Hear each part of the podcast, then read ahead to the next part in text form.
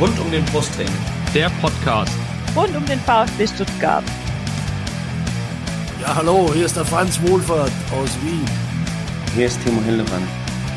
Hallo, äh, ich bin Kakao. Äh, ich wünsche euch viel Spaß bei Podcast rund um den Brustring.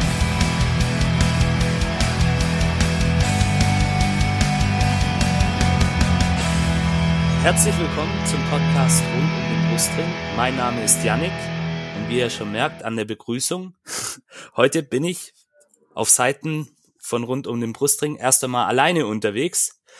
Aber ich habe mir natürlich, oder wir haben uns natürlich wieder zwei nette Gesprächspartner eingeladen zu Folge 136 unseres Podcasts. Thema, ja, das gestrige Auswärtsspiel.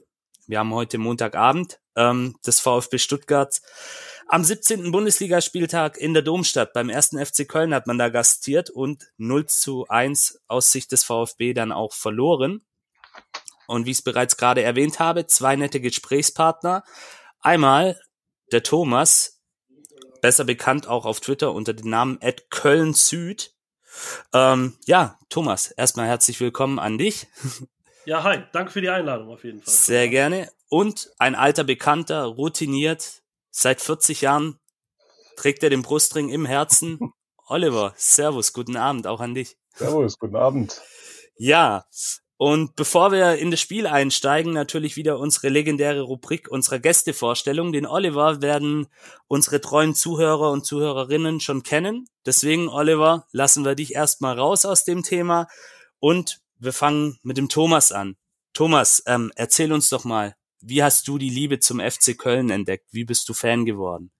Ich glaube, da geht äh, als jemand, der im Kölnischen Krankenhaus äh, dann geboren wurde, nämlich im Klösterchen in der Südstadt, ähm, geht da eigentlich kein Weg dran vorbei. Ich habe mit vier Jahren angefangen, Fußball zu spielen. Ähm, mein Vater ist FC-Fan, mein Opa ist FC-Fan. Ähm, wir haben früh angefangen ins Stadion zu gehen, häufig im, im Kölner Süden ähm, bei der Fortuna weil mein Vater da geschäftliche Beziehungen zu hatte, aber auch schon, ich glaube, Anfang der 90er, also ich bin Ende 86 geboren, so mit fünf, glaube ich, war ich das erste Mal im Stadion.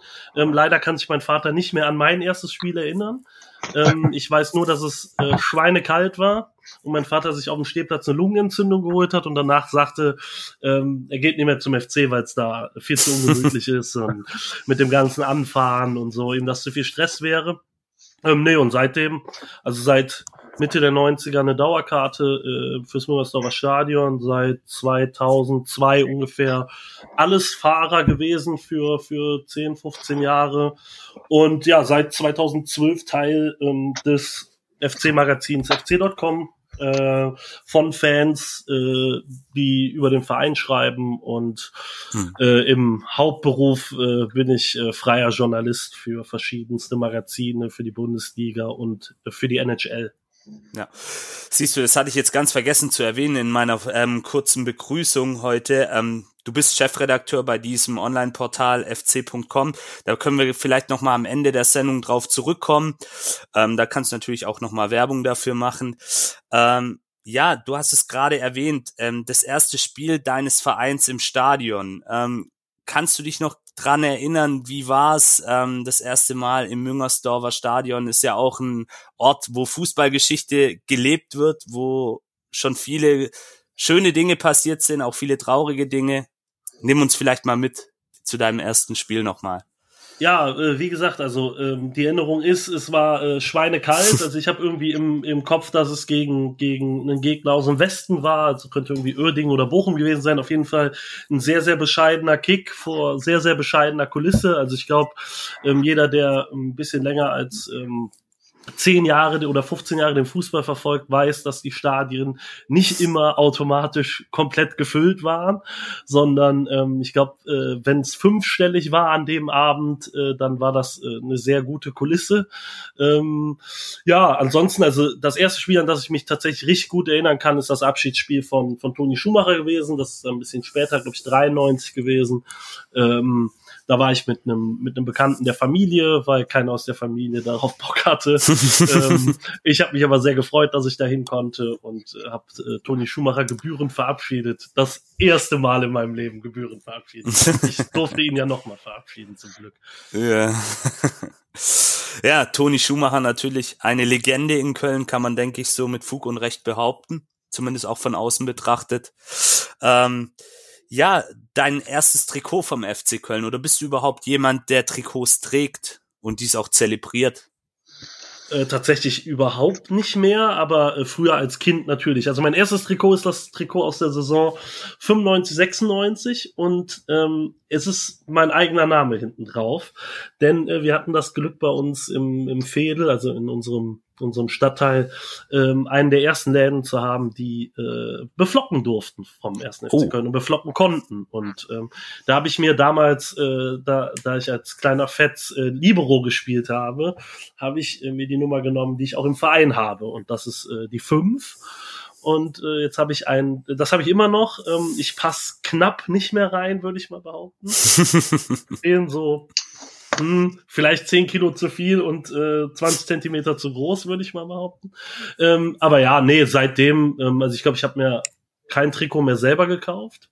So seit ich zehn bin oder so, oder zwölf. Ich habe ein paar gewonnen, ein paar äh, geschenkt bekommen im Laufe der Zeit, aber ich war nie der Trikot-Fan und auch nie der Fan, der irgendwie einzelne Spieler so unfassbar geil fand. Also klar, da kommt irgendwann Lukas Podolski ähm, äh, in, in unser aller Leben äh, mit, ich glaube damals, ich bin ein Jahr jünger als er, also so 17, ähm, aber ich war nie so der Heldenverehrungstyp, was natürlich, das muss man auch immer ehrlich dazu gestehen, äh, sagen muss, die Zeit beim FC war so scheiße, als ich angefangen habe, Fan zu werden. Da war es sehr schwer, irgendwen zu finden, den man verehren kann.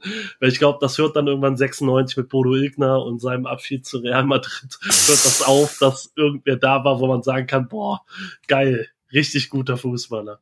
Okay. Ja, ich hätte jetzt tatsächlich auch auf, auch auf Lukas Podolski vielleicht getippt, weil gefühlt jeder Köln-Fan, den ich kenne, ähm, hat ein Lukas Podolski-Trikot im Schrank hängen. Das ist einfach, ja, auch, darf man vielleicht auch schon sagen, Legende im Kölner, in der Kölner Fußballgeschichte. Ja, auf jeden Fall. Und vor allen Dingen halt einer, glaube ich, der in einer sehr, sehr, sehr, sehr dunklen Zeit dieses Vereins ähm, für ein bisschen Licht und ein bisschen Freude bei den Menschen gesorgt hat. Also ich Definitiv. Glaub, dass äh, ich, in Köln in den letzten 25 Jahren vermutlich keiner so so verehrt und so geliebt wurde wie, wie Lukas, das muss man sagen. Ja, und ich kann auch sagen, aus der Erfahrung heraus, ähm, viele Fans auch außerhalb von Köln finden ihn sympathisch, einschließlich mir. Ich denke, der Oliver wird da ja, wahrscheinlich absolut. ähnlicher Meinung sein. Guter Typ einfach. Sein legendärer Heber, wo er im Stadion gemacht hat, wo dann jeder, also das ganze Stadion dachte, das Ding geht 100 Meter übers Tor und wie durch ein Wunder hat er sich wirklich ins Tor gesenkt und das sind halt so Sachen, die, die vergisst nie. Das, das war meine erste Begegnung mit Podolski, wo ich das dann gelesen habe renommiert. Ich glaube sogar der Zeit war dieser Artikel, wo die Schwerkraft außer Kraft gesetzt wurde, weil ein Podolski ein ganz komischer Heber gemacht hat über der Torwart und bei 99 von 100 Fälle wäre der 10 Meter drüber und beim Podolski schaltet das Tor rein. Sieg, Abpfiff, Legende, ja. Legende-Status. Ja, vor allen Dingen glaube ich halt neben den fußballischen Fähigkeiten hat und ich glaube hat 12, 13 Tore des Monats geschossen. Ähm, ist es äh, also ein spektakulärer Spieler war er ähm, oder ist er auch, glaube ich immer noch. Ähm, aber der ist halt einfach auch ein, ein Typ, wie es ihn selten gibt. Also ich ja. glaube, ähm, man man leckt sich ja immer so die Finger nach Leuten, die halt auch einfach mal frei von der Leber weg irgendwas sagen.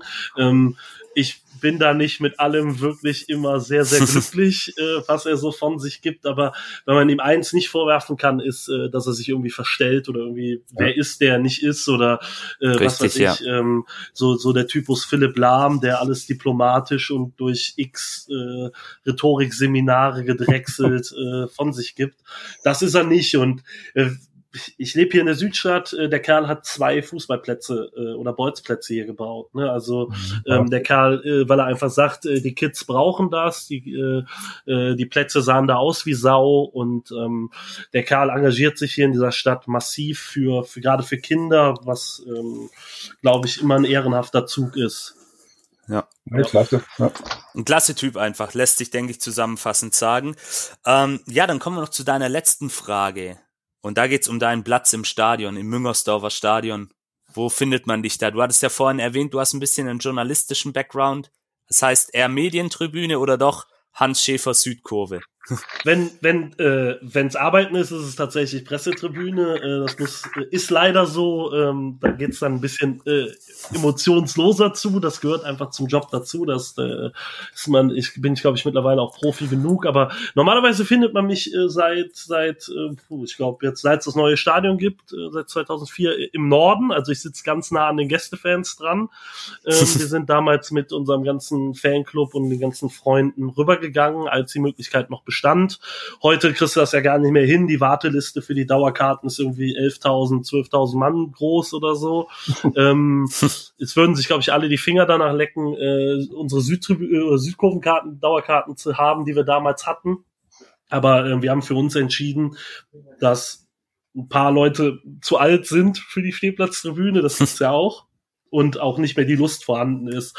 Also wir haben gesagt, wenn, dann musst du da, wenn du da stehst, 90 Minuten supporten wollen und ja, ähm, wir, wir, waren dann halt irgendwann eher so Sektion Bierstand und äh, sich auch mal locker unterhalten über das Spiel und so. Und dementsprechend sind wir dann in den Norden gezogen Sehr und schön. da fühle ich mich eigentlich auch äh, relativ wohl paar coole Leute kennengelernt und sowas. Das ist schon. Das ist ja die Hauptsache am Ende des Tages, dass man sich da, wo man dann im Stadion auch ist, egal ob das mitten im Herzen des Supports ist oder dann auch irgendwo anders auf der Tribüne, sich einfach wohlfühlt. Ja, ähm, erstmal vielen Dank, dass du uns so ein bisschen mitgenommen hast, auch in die Kölner Fußball- und Fangeschichte so ein bisschen. Ähm, ja, dann steigen wir mal ein in den gestrigen Abend. Ähm, Fangen wir ganz klassisch chronologisch an mit der Startaufstellung des VfB Stuttgart. Karasor ausgefallen aufgrund einer Erkältung. Ebenso Sosa und Massimo. Ähm, Sosa ähm, wo, weiß ich jetzt nicht mehr ganz genau, wo er sich verletzt hatte. Ich glaube irgendwas auch am Rücken. Fuß. Rücken, nee, Rücken, also Rücken, Rücken, Rücken, genau Rücken und bei Massimo die Kapselverletzung aus dem Wolfsburg-Spiel, genau. Ähm, dafür dann Kulibari, Kulibali und Führich auf den Außen, vorne Förster und Klimowitz hinter Mamouche.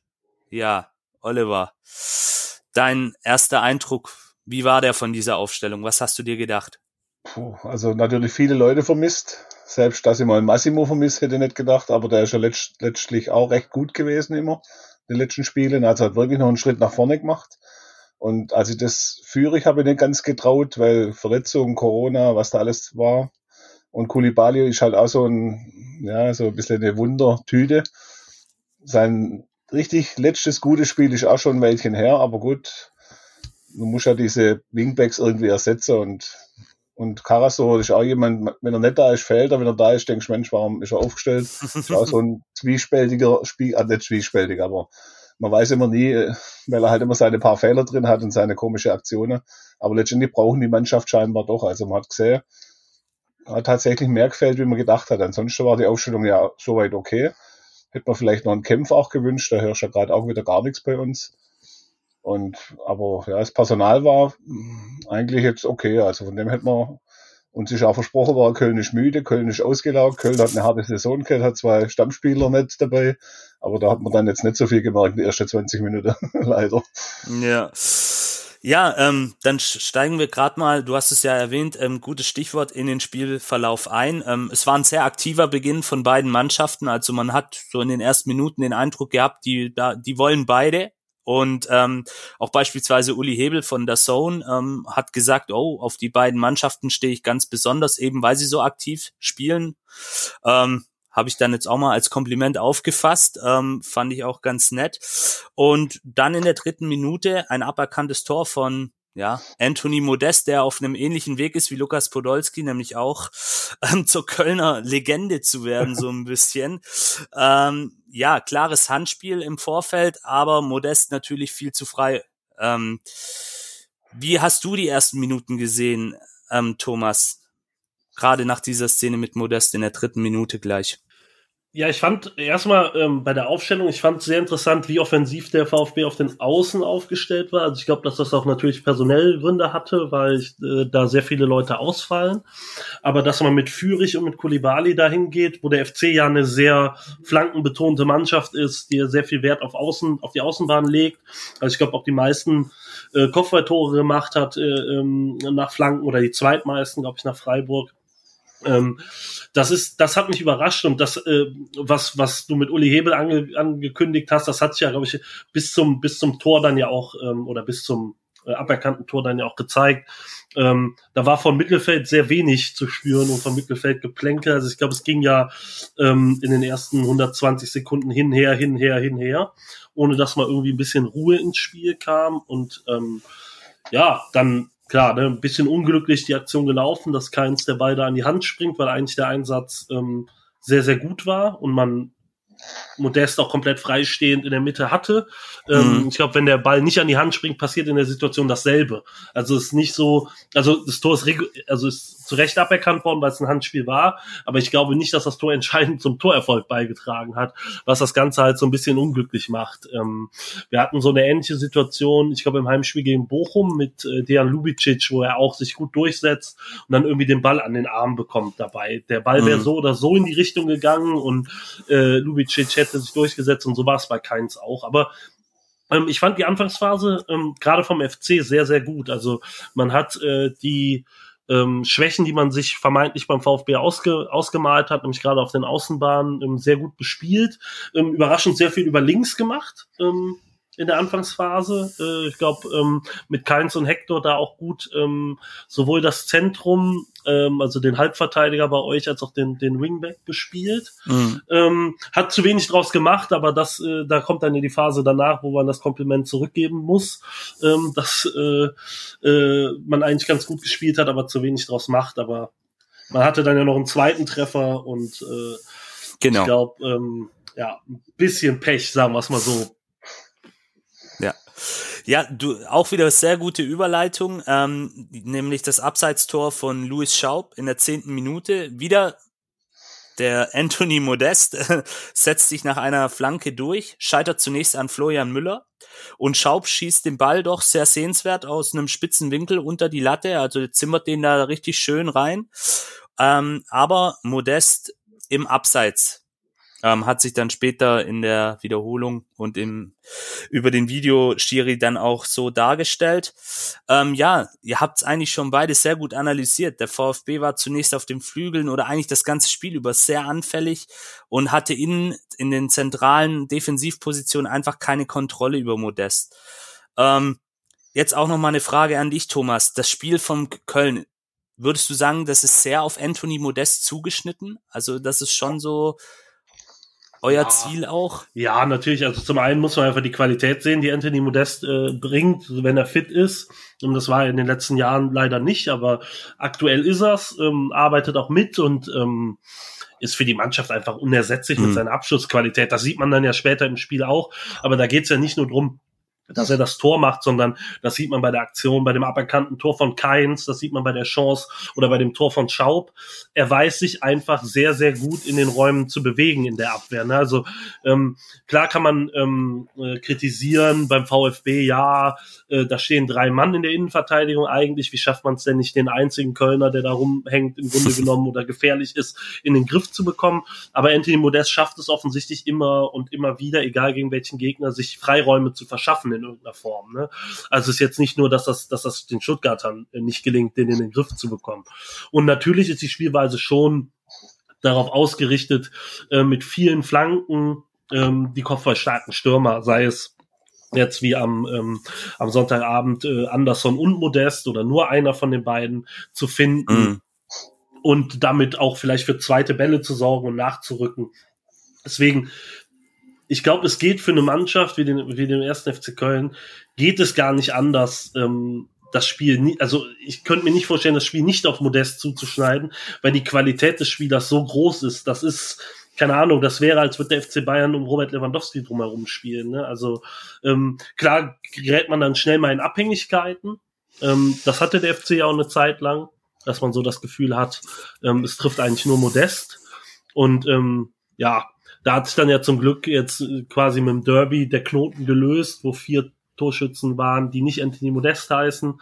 Ähm, Marc Uth kommt langsam in, in Trefflaune und ähm, dementsprechend ähm, ist es auch gut, dass sich vielleicht mehr Leute auf Modest konzentrieren mhm. oder sogar mit Anderson noch einen zweiten Büffel dazu haben vorne drin, weil das Räume gibt für andere Leute, wie eben beim, beim zweiten aberkannten Tor für Louis Schaub. Der deswegen, ich hätte es ihm echt sehr gegönnt, weil er, weil er sich unfassbar reingekämpft hat in diese Mannschaft, ähm, war auch schon abgeschrieben, zweimal ausgeliehen und jetzt wieder da und ähm, ja, aber ähm, leider zu Recht aberkannt. Ich glaube, Modest stand sogar zweimal im Abseits. In der ja, ja, genau, richtig. Er war tatsächlich nur, doppelt im Abseits. Genau, bei der, bei der Weiterleitung und dann beim Torschuss äh, irritiert er Flo Müller noch und ja, und der ähm, Keller war halt an, der Keller war nebenan, deshalb hat man es auch Ja, die Verbindung war gut.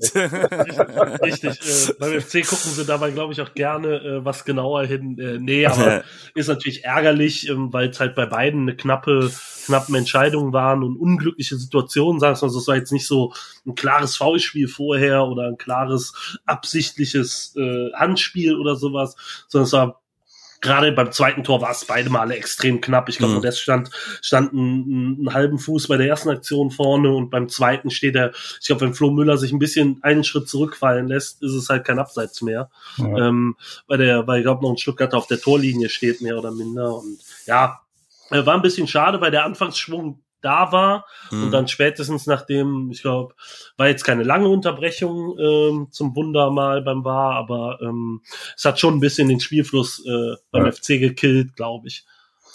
Ja, ähm, dann machen wir mal ein bisschen weiter in der ersten Halbzeit. Ähm, beziehungsweise eine Frage habe ich noch an dich, Oliver hätte man sich vielleicht nach dem Pokalspiel, wo ja auch dieser gewisse Anthony Modest uns quasi im Alleingang rausgekegelt hat, hätte man sich, ähm, der Thomas hat es gerade auch wieder sehr gut und intensiv analysiert, aber hätte man sich vielleicht doch noch besser drauf einstellen können, auf dieses vielleicht ähm, sehr pragmatische Spiel der Kölner auch, eben viel über Halbfeldflanken auf Anthony Modest, Zielspieler, wie, wie siehst du das? Hätte man sich da besser drauf einstellen können, vor allem nach eben diesem Verlauf im Pokalspiel auch?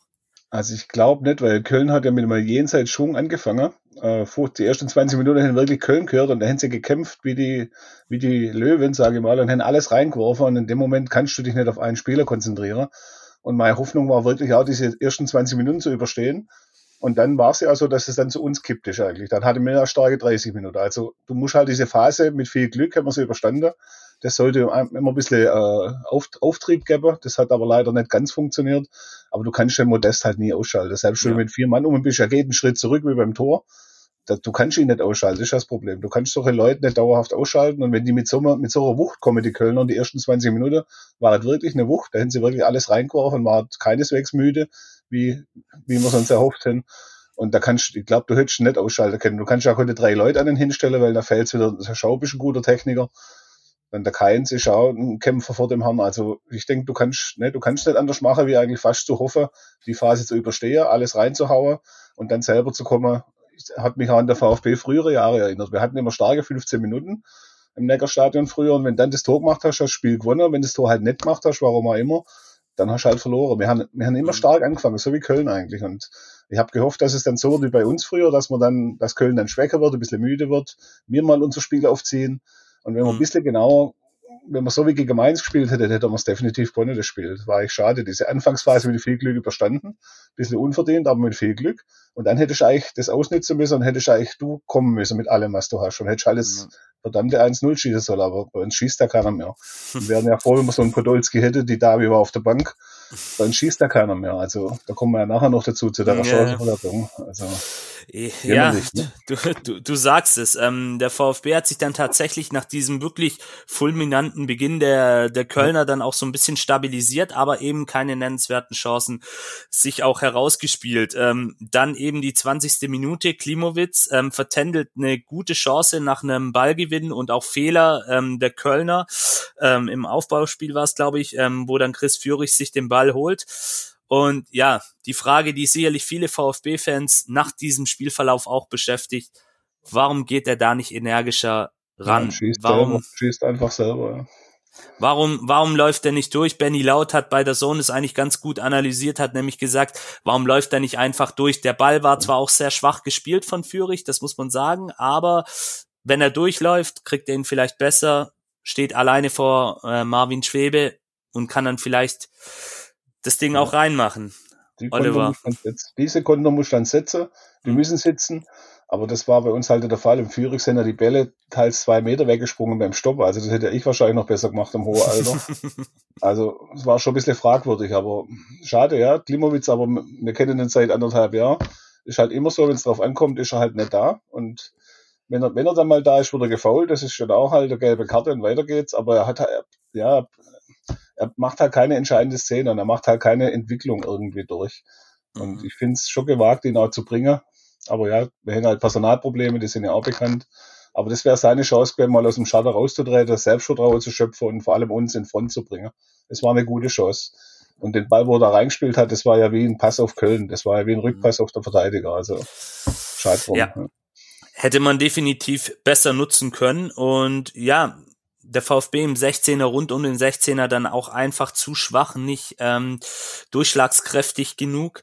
Hält dann aber auch die Kölner in, in der so Mitte der ersten Hälfte dann auch gut in Schach. Ähm, Ja, weniger definitiv. Strafraumszenen. Beide haben sich dann so ein bisschen auch, fand ich, etwas neutralisiert voneinander. Ähm, dann noch Modest ähm, mit einer Kopfballchance. Ja, Anthony Modest, den werden wir jetzt noch ein paar Mal hören, ähm, nachdem Keins Endo an der Außenlinie stehen lässt. Und Modest löst sich immer wieder nach hinten vom Gegenspieler. Thomas, ist ja auch so ein bisschen seine Attitüde dann auch. Ähm, du hast es ja vorhin auch schon sehr ausführlich uns äh, erklärt.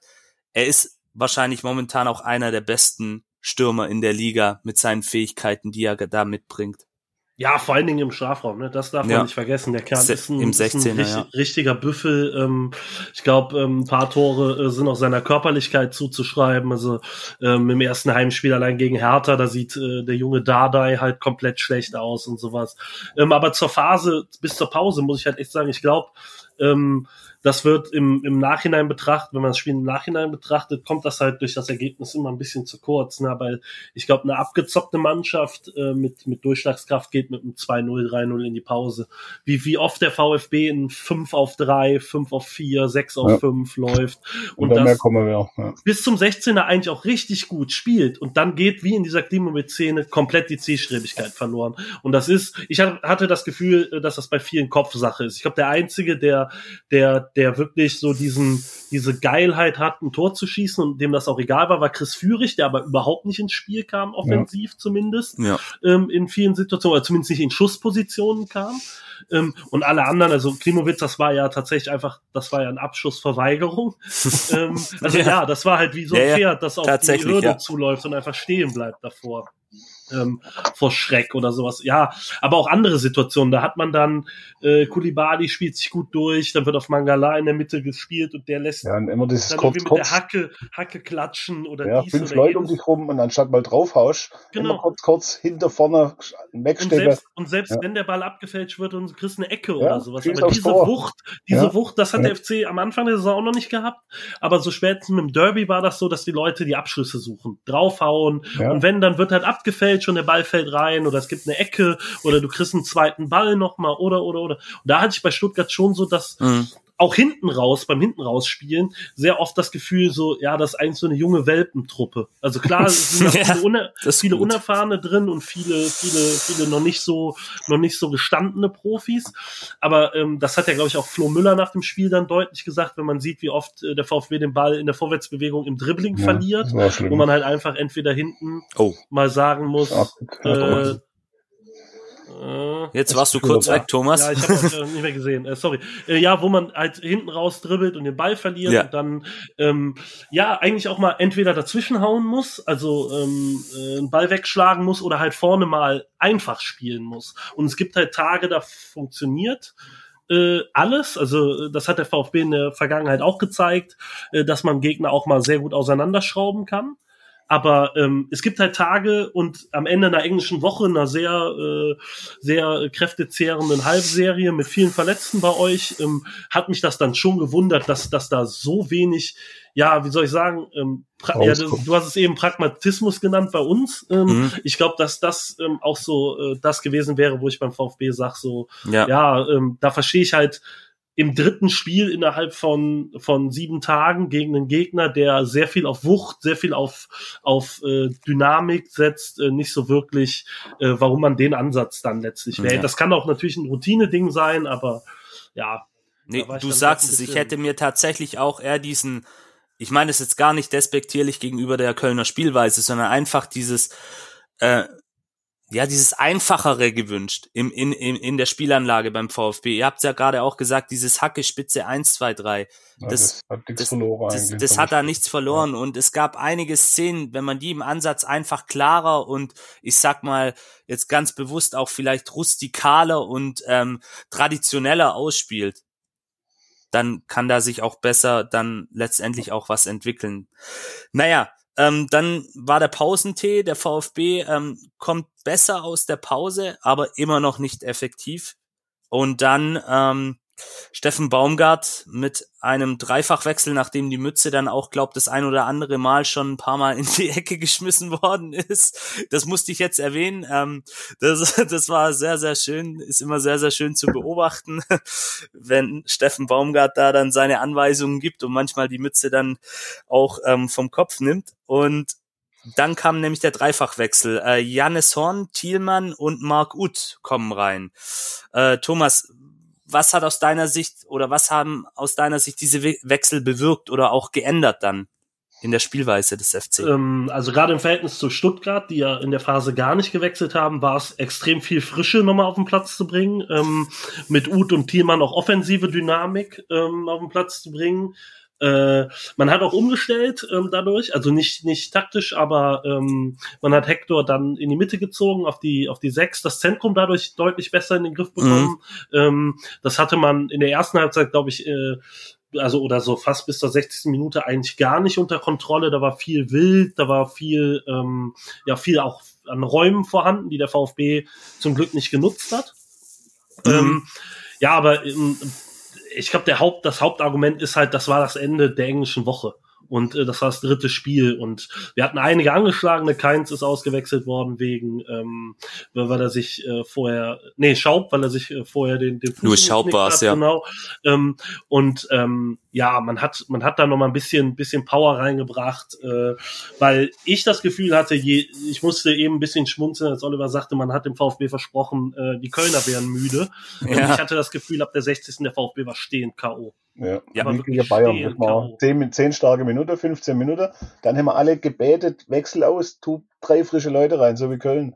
Aber Matarazzo hat halt bis zur 70. gewartet. Ja. Oder bis zur 73. Was ja auch nicht nachvollziehbar ist. Wirklich. Man hätte es so machen müssen wie ihr. Nochmal alles reinhauen, die Davi in die Mitte, ein bisschen Struktur rein, Klimowitz raus. Und dann mit rustikale Mittel, wie es der ja nicht gesagt hat, versuchen, Köln ein Tor zu schießen. Fertig. Ja. Genau. Ja, oder halt, oder halt gucken, dass man, äh, wenn man merkt, so spätestens, äh, glaube ich, mit der, mit der Kopfballchance von, von Marc Uth, ähm, hatte man das Gefühl, dass das Stadion ist wieder da, auch die Mannschaft mhm. ist jetzt da, das Spiel kippt komplett in die Richtung äh, Kölns, ähm, dass man dann halt sagt, so Leute, Heute ist halt kein Sieg drin, wenn uns ja, jetzt nicht wirklich noch mit, ja. äh, der Himmel auf den Kopf fällt, sondern wir nehmen das 0-0 mit. Und da musste ich, ich musste eben dran denken ähm, mit Flo Müller. Äh, dasselbe hat Manuel Riemann nämlich über Bochum auch gesagt, als die ähm, in Köln gespielt haben. Man muss in der 85. Minute so ein Ding halt auch einfach mal auf die Tribüne wichsen. Ja, ja. Weil, ja, ja, ja, klar, ganz klar. Also Bochum hat verstanden äh, über die Zeit hinweg, ist es Abstiegskampf, jeder Punkt zählt. Und ähm, mit dem Punkt wäre der VfB jetzt nicht auf Platz 16, sondern auf 15. Das ändert jetzt nicht die Welt, aber es ist doch deutlich angenehmer, äh, am Ende Definitiv, der Saison ja. auch ähm, nicht auf 16 zu stehen. Ähm, ja, da war ich dann doch echt überrascht, dass man das. Ja, ja also weiß nicht, ob es ein Stück weit naiv war oder ob man wirklich gedacht hat, man könnte noch den einen äh, Konter setzen. Ich habe selber auch getwittert. Ne? Normalerweise ist das so der der Moment, der FC muss eigentlich 1-0 führen. Der Gegner äh, stolpert da äh, klinisch tot irgendwo in der eigenen Hälfte rum.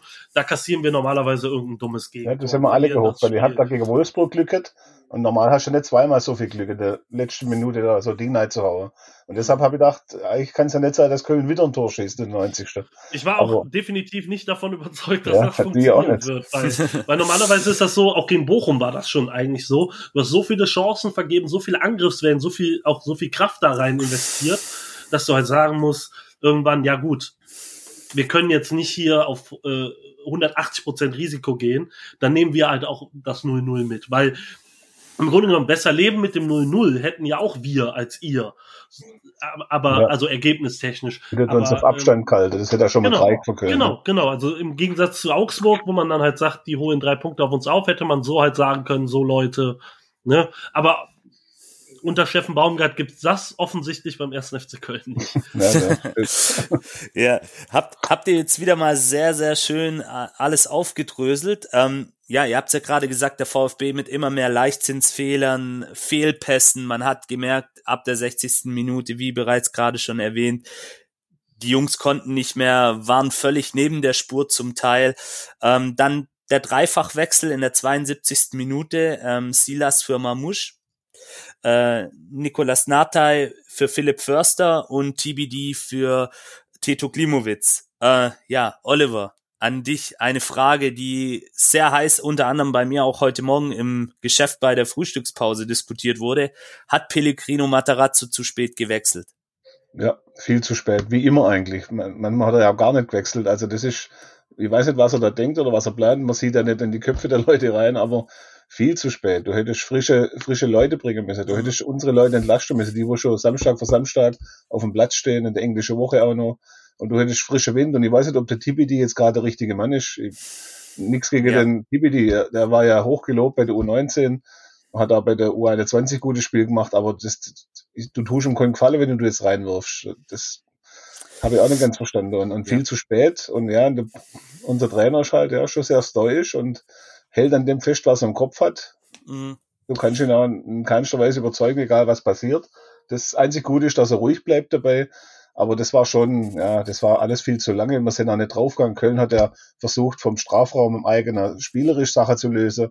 Auch da war sehr viel Gefahr drin. Also da habt ihr ganz schön Zauberwolle dahinter. Und da hätte man auch mal dazwischen fahren müssen. Da hätte man viel mehr draus machen müssen. Das sind ja Szenen vorkommen, da hast du ja gedacht, der Torwart hat ihn gerade irgendwie weggehauen. Also da hätte ich auch Chance gehabt, aber du kannst schon dann einen Tipi nicht reinschmeißen. Was soll der an Ja. dem Tag machen?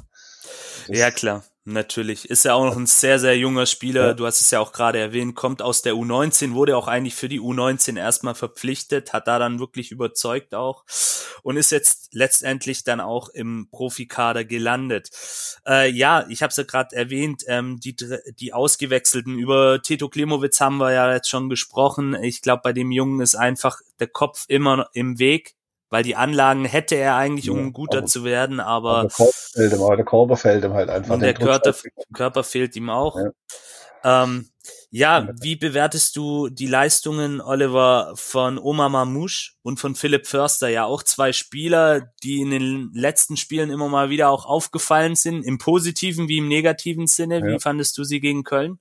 Also, ich will nicht sagen Totalausfall, aber der Marmouche hat ganz eigene Laufwege gehabt. Der, der hat wahrscheinlich gedacht, er spielt mit Ägypten irgendeinen Afrika-Cup oder was auch immer. Also, der hat ganz eigene Laufwege gemacht, Verwirr Verwirrungen. Also, er war nicht präsent und das war alles, das hat nichts gebracht, was der Marmouche da vorne rumgerödelt ist. Links, rechts, Mitte. Mhm.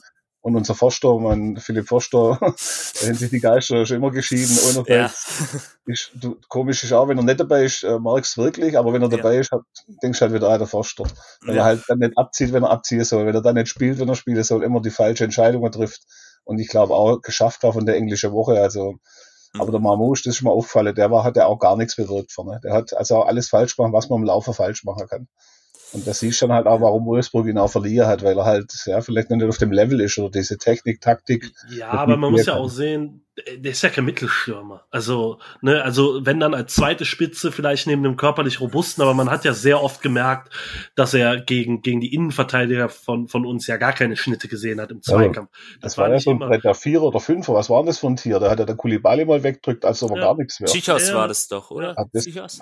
Ah, das war ein Schrank, wirklich. Nee, das Timo, ich glaube. Timo Hübers war gemeint, ja. Aber Timo es ist halt, es ist halt, genau das war das eben. ne? Also Mamouche, das war jetzt nicht immer, immer die feine Klinge der Kölner Verteidigung, das muss man auch sagen. Ich glaube, Hübers, hat- Hübers hat den auch einmal schön in der Luft äh, mit abgeräumt ähm, im Kopfballduell. Aber ähm, man hatte schon das Gefühl, dass, dass äh, die Körperlichkeit äh, ihm da abgeht. Und er ist halt ein Außenstürmer oder halt auch ein, vielleicht ein guter zweiter Stürmer in der Bundesliga neben, ich glaube, neben einem, wie Kalajdzic, neben einem Mann. Ja, das Drumherumspiele wäre eher genau, vorrichtig. ge- ja. genau. Aber halt als Fixpunkt vorne drin, du hast ja auch völlig richtig gesagt, dann, dann weicht der nach links aus oder nach rechts aus und du hast halt in der Mitte gar keinen. Das, die Situation gab es ja tatsächlich super oft, dass, dass der VfB auf Außen gedoppelt hat oder, oder sogar mit drei Mann auf rechts oder links war, sich relativ gut durchgespielt hat, aber dann so quasi 20 Meter vom Tor stand, ja, wer soll denn jetzt Ja. eigentlich in der Mitte das Ding machen? War keiner wenn da. ich, ja. wenn ich den jetzt flanken würde. Und ähm, Ja.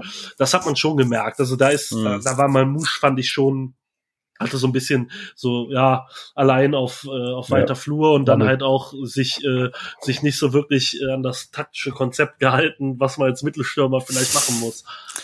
Definitiv, ja. Aber du hast es auch gerade richtig gesagt. Ähm, er ist kein klassischer Mittelstürmer wie ein Anthony Modest. Ähm, das hat man ja auch gesehen, wenn man ihn letztes Jahr bei St. Pauli gesehen hat, wo er wirklich gut aufgespielt hat. Ähm, da hat er ja auch meistens über die Außen agiert als Ergänzung zu Guido Burgstaller, der ja bei St. Pauli der gesetzte äh, Boxspieler ist, quasi. So, ja, dann ähm, kommen wir zu einer weiteren Chance. Ja, wer hat's? Wer hat die Chance? Anthony Modest äh, nach Fehlpass von Waldemar Anton, der überraschenderweise für mich ein nicht so gutes Spiel gezeigt hat. Hatte ein paar kleine Unsicherheiten drin. Ist man von ihm eigentlich nicht so gewohnt, Oliver, ne? Eigentlich ja doch einer, der meistens Ja. stabil ist. Ja, aber er hatte die letzten Spiele noch schlechter. Also, wo er dann wieder zurückgekommen ist, hat er sich sehr schwer getan, hat er Abböcke geschossen, wo du denkst, Mensch, Anton, du warst doch unser Fixpunkt in der Mhm. Mitte. Und von dem, von dem her habe hab ich schon gefunden, er hat sich verbessert, aber natürlich diese leichten Fehler, da verstehst du halt die Welt nicht mehr. Ja, wenn, man, wenn man solche Bälle dann an jemanden in den Fuß spielen kann, oder, oder wie ich es vorher gesagt habe, diese Hackespitze da in der Mitte, immer dann, selbst der Mafropanos spielt der Ball mit, dem, mit der rechten Hacke vorbei. Das muss doch nicht sein in so einem Spiel. Das kannst du doch daheim machen mit deinen Kindern. Aber in so einem Spiel wie in Köln kann ich doch solche Hackespitze Sachen nicht machen. Das, das passt ja auch gar nicht. Da, da schüttelst du halt den Kopf und sagst, äh, was soll da rauskommen? Das war das falsche Mittel. Ja. Und die Fehler vom Anton, das war halt unser Fixpunkt in der Mitte oder ist unser Fixpunkt. Und wenn der halt auch anfängt, noch Fehler zu machen, wird es halt schwierig irgendwann. Dann wird's schwierig, ja. Du sagst eigentlich ein, vor seiner Verletzung eine der tragenden Säulen Ja, in der Mannschaft für mich. definitiv, Auch ja. mit seiner Erfahrung Super einfach, Spieler, ist ja. eigentlich im besten Fußballeralter jetzt. Ähm, ja. Dann ähm, kam Pascal Stenzel für Chris Führig. Ähm, Chris Führig, meiner Meinung in seiner Rolle als dieser Wingback, wie man heutzutage sagt, etwas überfordert. Ja. Ähm, Nicht seine Position. Einfach nicht. Der müssen wir von der Mitte hin und her spielen. Und der gehört nicht auf der Flügel. Der ist Ja. kein Flügelspieler. Der kann auch nichts anderes machen wie reinziehen.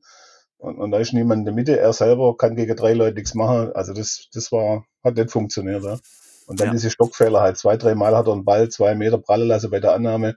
Das, das siehst du ja normal auch nicht. Das ist ja nicht normal in der Bundesliga, dass man einen Ball zwei Meter prallen lässt bei der Annahme. Also, Also, da hat auch ja. irgendwas nicht gestimmt. Da waren tatsächlich in dieser Phase des Spiels waren Fehler, die eigentlich unerklärlich und eines Ja. Profis nicht würdig sind. Ja, das kann man, genau. denke ich, auch so Auch hart gesagt, ja. sagen. Ähm, ja, dann kommen wir zur 89. Minute und jetzt wird sich der Thomas wahrscheinlich freuen. Ähm, den holen wir auch gleich wieder dazu. Ja, nämlich das 1-0 durch eben den heute schon oft erwähnten Anthony Modest und ich erspare euch jetzt, liebe Hörer, ähm, den Refrain eines sehr bekannten Party-Hits der, der, der letzten Jahre. Das, das machen wir jetzt nicht und wir dichten auch jetzt keine neue Strophe dazu. Ja, wie ist das Ganze zustande gekommen? Natürlich durch einen Kopfball ähm, nach einer Flanke von äh, Kingsley Schindler, der, glaube ich, auch eingewechselt worden ist, Kingsley Schindler.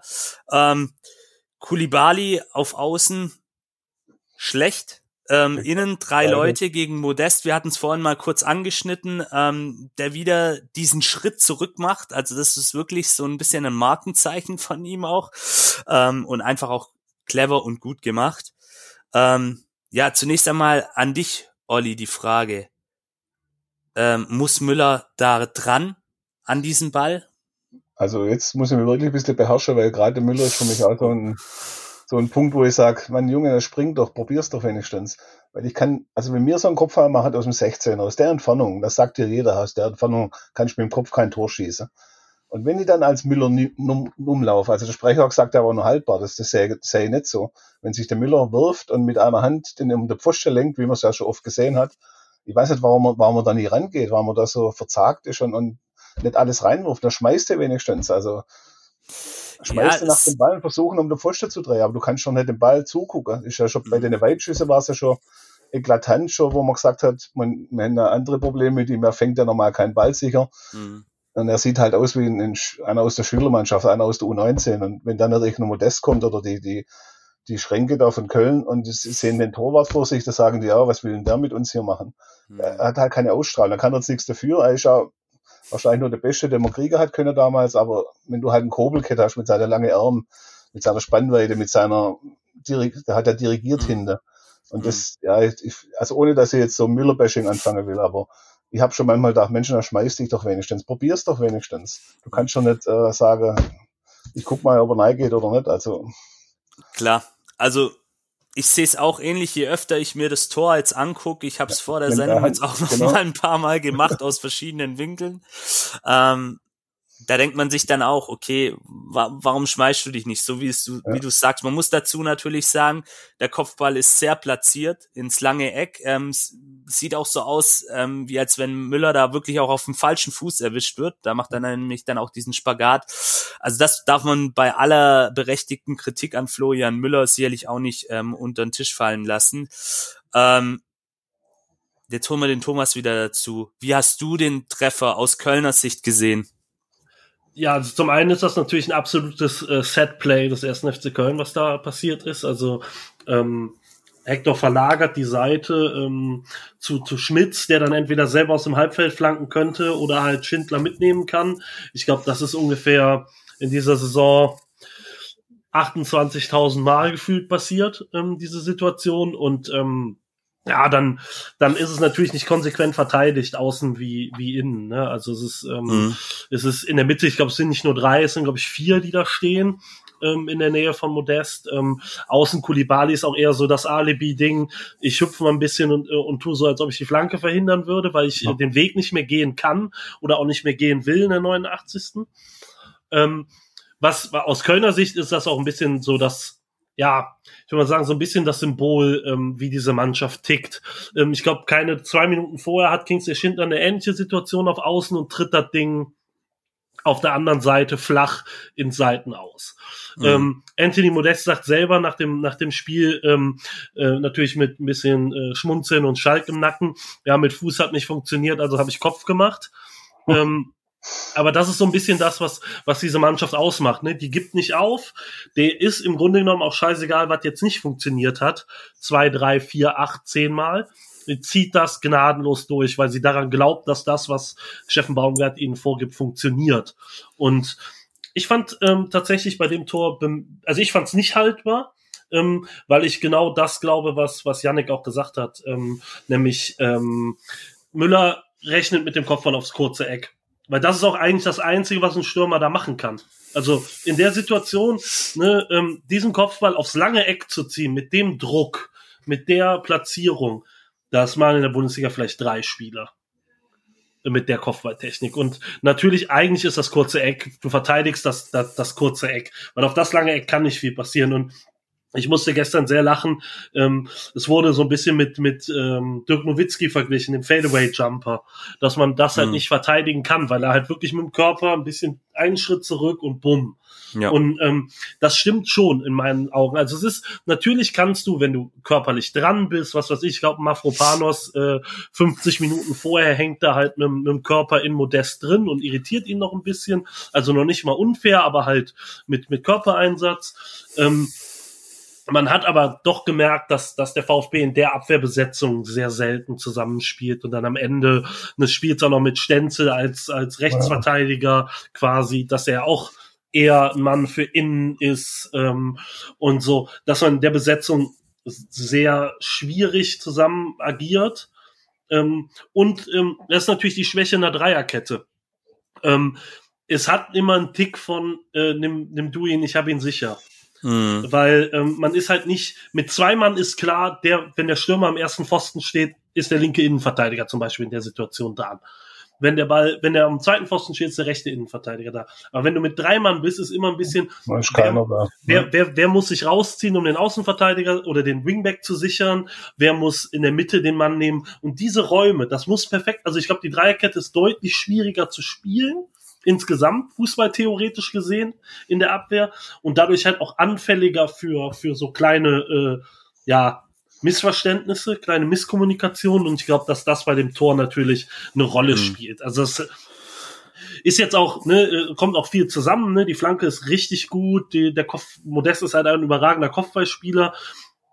Das passiert ja auch nicht gegen alle Bundesligisten so, ne? Ist bitter für den VfB, glaube ich, dass, also es war nicht unverdient, aber es war schon unglücklich, so schwer das Ding zu kriegen. Ähm, aber ich fand schon, dass man drum gebettelt hat am Ende, ja. äh, da sich noch ja. einen zu fangen, weil äh, kaum noch Entlastung da war und das, was wir eben auch gesagt haben, ne? Du hast zwei Minuten vorher genau denselben Ballverlust und kommst mit, mit richtig viel Dussel davon. Dass ja. du dann dir quasi ja. nochmal denselben gönnst auf der anderen Seite und sagst, ja gut, jetzt spielt der FC den halt dann anders durch lässt sich halt nicht vermeiden. Und gerade bei der Menge, das ist ja das, worauf der FC auch setzt. Bei der Menge an Flanken, die reinkommen, bei den guten Kopfballspielern, die du hast, Jonas Hector hat letztes Jahr auch drei, vier Kopfballtore gemacht. Wenn du hast noch Anderson da rumhängen meistens, oder, oder, oder. Marc Uth, der das kann. Irgendwann fällt einem der Ball auf den Kopf und dann klingelt's. Ja, und Wenn du halt 38 mal flanken lässt, irgendwann scheppert's. Ja, und der Raser war ja dementsprechend auch mal ein schlimmer Zustand wie bei uns und da hättest du doch einen Ball mal nach vorne priegeln können. Einfach mal 30 Meter. Ich habe bei, fast bei jedem Ball baitet, hauen vor, hauen einfach vor. Aber nein, man wollte auf diesem holprigen Rasen noch kurz spielen, sich um sich selber drehen. Anfangs hat's ja noch geklappt, aber das hat immer weniger geklappt. Dann hau ich doch einen Ball mal vor. Oder dann will ich doch vom Anton höhere Leute hauen den Ball vor und wir spielen nächste Woche wieder Richtig, ja. klein, klein raus. Ich kann doch nicht in der 90. oder in der 88.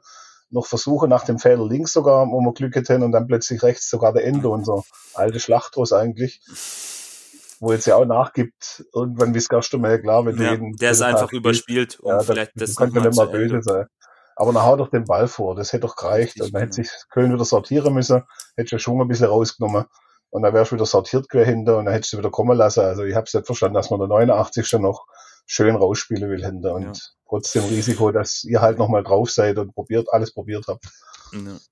Zumal man, ähm, weil du gerade Endo erwähnt hast, Endo hat ja auch die Möglichkeit, diesen Ball auf Kingsley Schindler, der da wirklich ja auch komplett unbedrängt die Flanke dann schlagen kann, ähm, den Ball, da hätte er die Möglichkeit, wenn er da ein bisschen nachgesetzt hätte und vielleicht auch aufs Foul gegangen wäre, dann hätte es einen Freistoß aus einer guten Position für Köln ja. gegeben, klar, aber es wäre eben dann vielleicht doch nicht zu diesem ja. Tor gekommen. Ja. Aber unterm Strich, denke ich, kann man sagen, der Siegtreffer ist verdient gewesen wenn man vor allem den Spielverlauf ab der 60. Minute betrachtet. Da war Köln einfach die aktivere Mannschaft, meiner Meinung nach, und wollte dann das Ding einfach auch mehr wie der VfB. Ich glaube, so fair muss man am Ende des Tages dann auch sein als Stuttgarter und sagen, auch wenn es die 89. Minute war, es war dann doch verdient. Also so sehe ich das. Ich weiß Wobei, nicht. Ähm, ich habe ein bisschen quer gelesen vor dem, äh, vor dem, vor dem Podcast hier, wie der Vf, wie die VfB-Fans, die ich so kenne, das auch aufgenommen haben und sowas. ähm, ich fand den VfB bei weitem nicht so schlecht, wie, wie, er, wie er wegkam danach. Ne? Mhm. Ähm, Klar, das ist ab der 60., 65. nicht gut, aber man darf nicht vergessen, ähm, der FC hat zu Hause erst ein Spiel verloren gegen Augsburg. Das war eine Mannschaft, die gar nicht mitgespielt hat. Also ja. ähm, äh, gänzlich andere Erfolgs, gänzlich anderes Erfolgsrezept und jeder, der hier mitgespielt hat, hat Probleme bekommen. Leverkusen äh, hat Probleme bekommen, Gladbach hat eine Reibe bekommen. Ähm, das soll jetzt nicht heißen, dass der FC mega gut ist, aber ähm, der VfB hatte seine Momente und die hat er halt einfach nicht genutzt. Und der, die Spiele des ersten FC Köln dieser Saison zeichnet aus meiner Sicht eines aus, ist, sie hätten immer an irgendeiner Stelle in irgendeine andere Richtung kippen können. Egal, ob wir 4-1 gegen Gladbach gewinnen ähm, oder ob wir 5-0 gegen Hoffenheim verlieren. Es gab immer einen Punkt, wo man sagt, boah, wenn der Ball reingeht oder das besser ausgespielt wird, dann geht's in eine ganz andere mhm. Richtung. Weil die Menge an Aktionen da sind auf beiden Seiten. Und das hatten wir am Anfang des Spiels, äh, da haben wir es ja auch gesagt, so mhm. die ersten 120 Sekunden hinher, hinher. Aber so ab der 20. Minute bis zur 60. war der VfB die bessere Mannschaft in Köln. mit mehr Ballbesitz, mit, Ja, mit, definitiv. äh, Wenn man super mit- mit dem- gibt, ne? mit, mit dem spielerisch reiferen Team, Mhm. das auch wusste, was es machen muss und den der FC auch sehr gut unter Druck gesetzt hat. Olli hat es ja eben mehrfach gesagt, so dieses hinten rausspielen und teilweise richtig eng und Herzinfarkt gefährden. Das war's ja auch. Der Ja. FC wusste zeitweise nicht so wirklich, wie er das Loch, das er in der Mitte hat, kompensieren soll. Und ja. ähm, wenn da der VfB die Klimowitz-Chance, die, die zig Umschaltmöglichkeiten, die man nicht genutzt hat, da konsequenter ist, dann sieht das Spiel anders aus und dann redet keiner darüber, dass Stuttgart irgendwie am Ende nicht gut aussah oder so. Und das ist sowas, ne, also ich weiß, ich bin selber mit meinem Verein auch immer extrem kritisch und der Mannschaft, aber das, das war so das, was ich auch mal den Stuttgartern mitgeben wollte. Ne? Klar, sieht nicht super geil aus, Platz 16 ähm, ist, ähm, kenne ich als Kölner aus der letzten Saison nicht, nicht wirklich geil.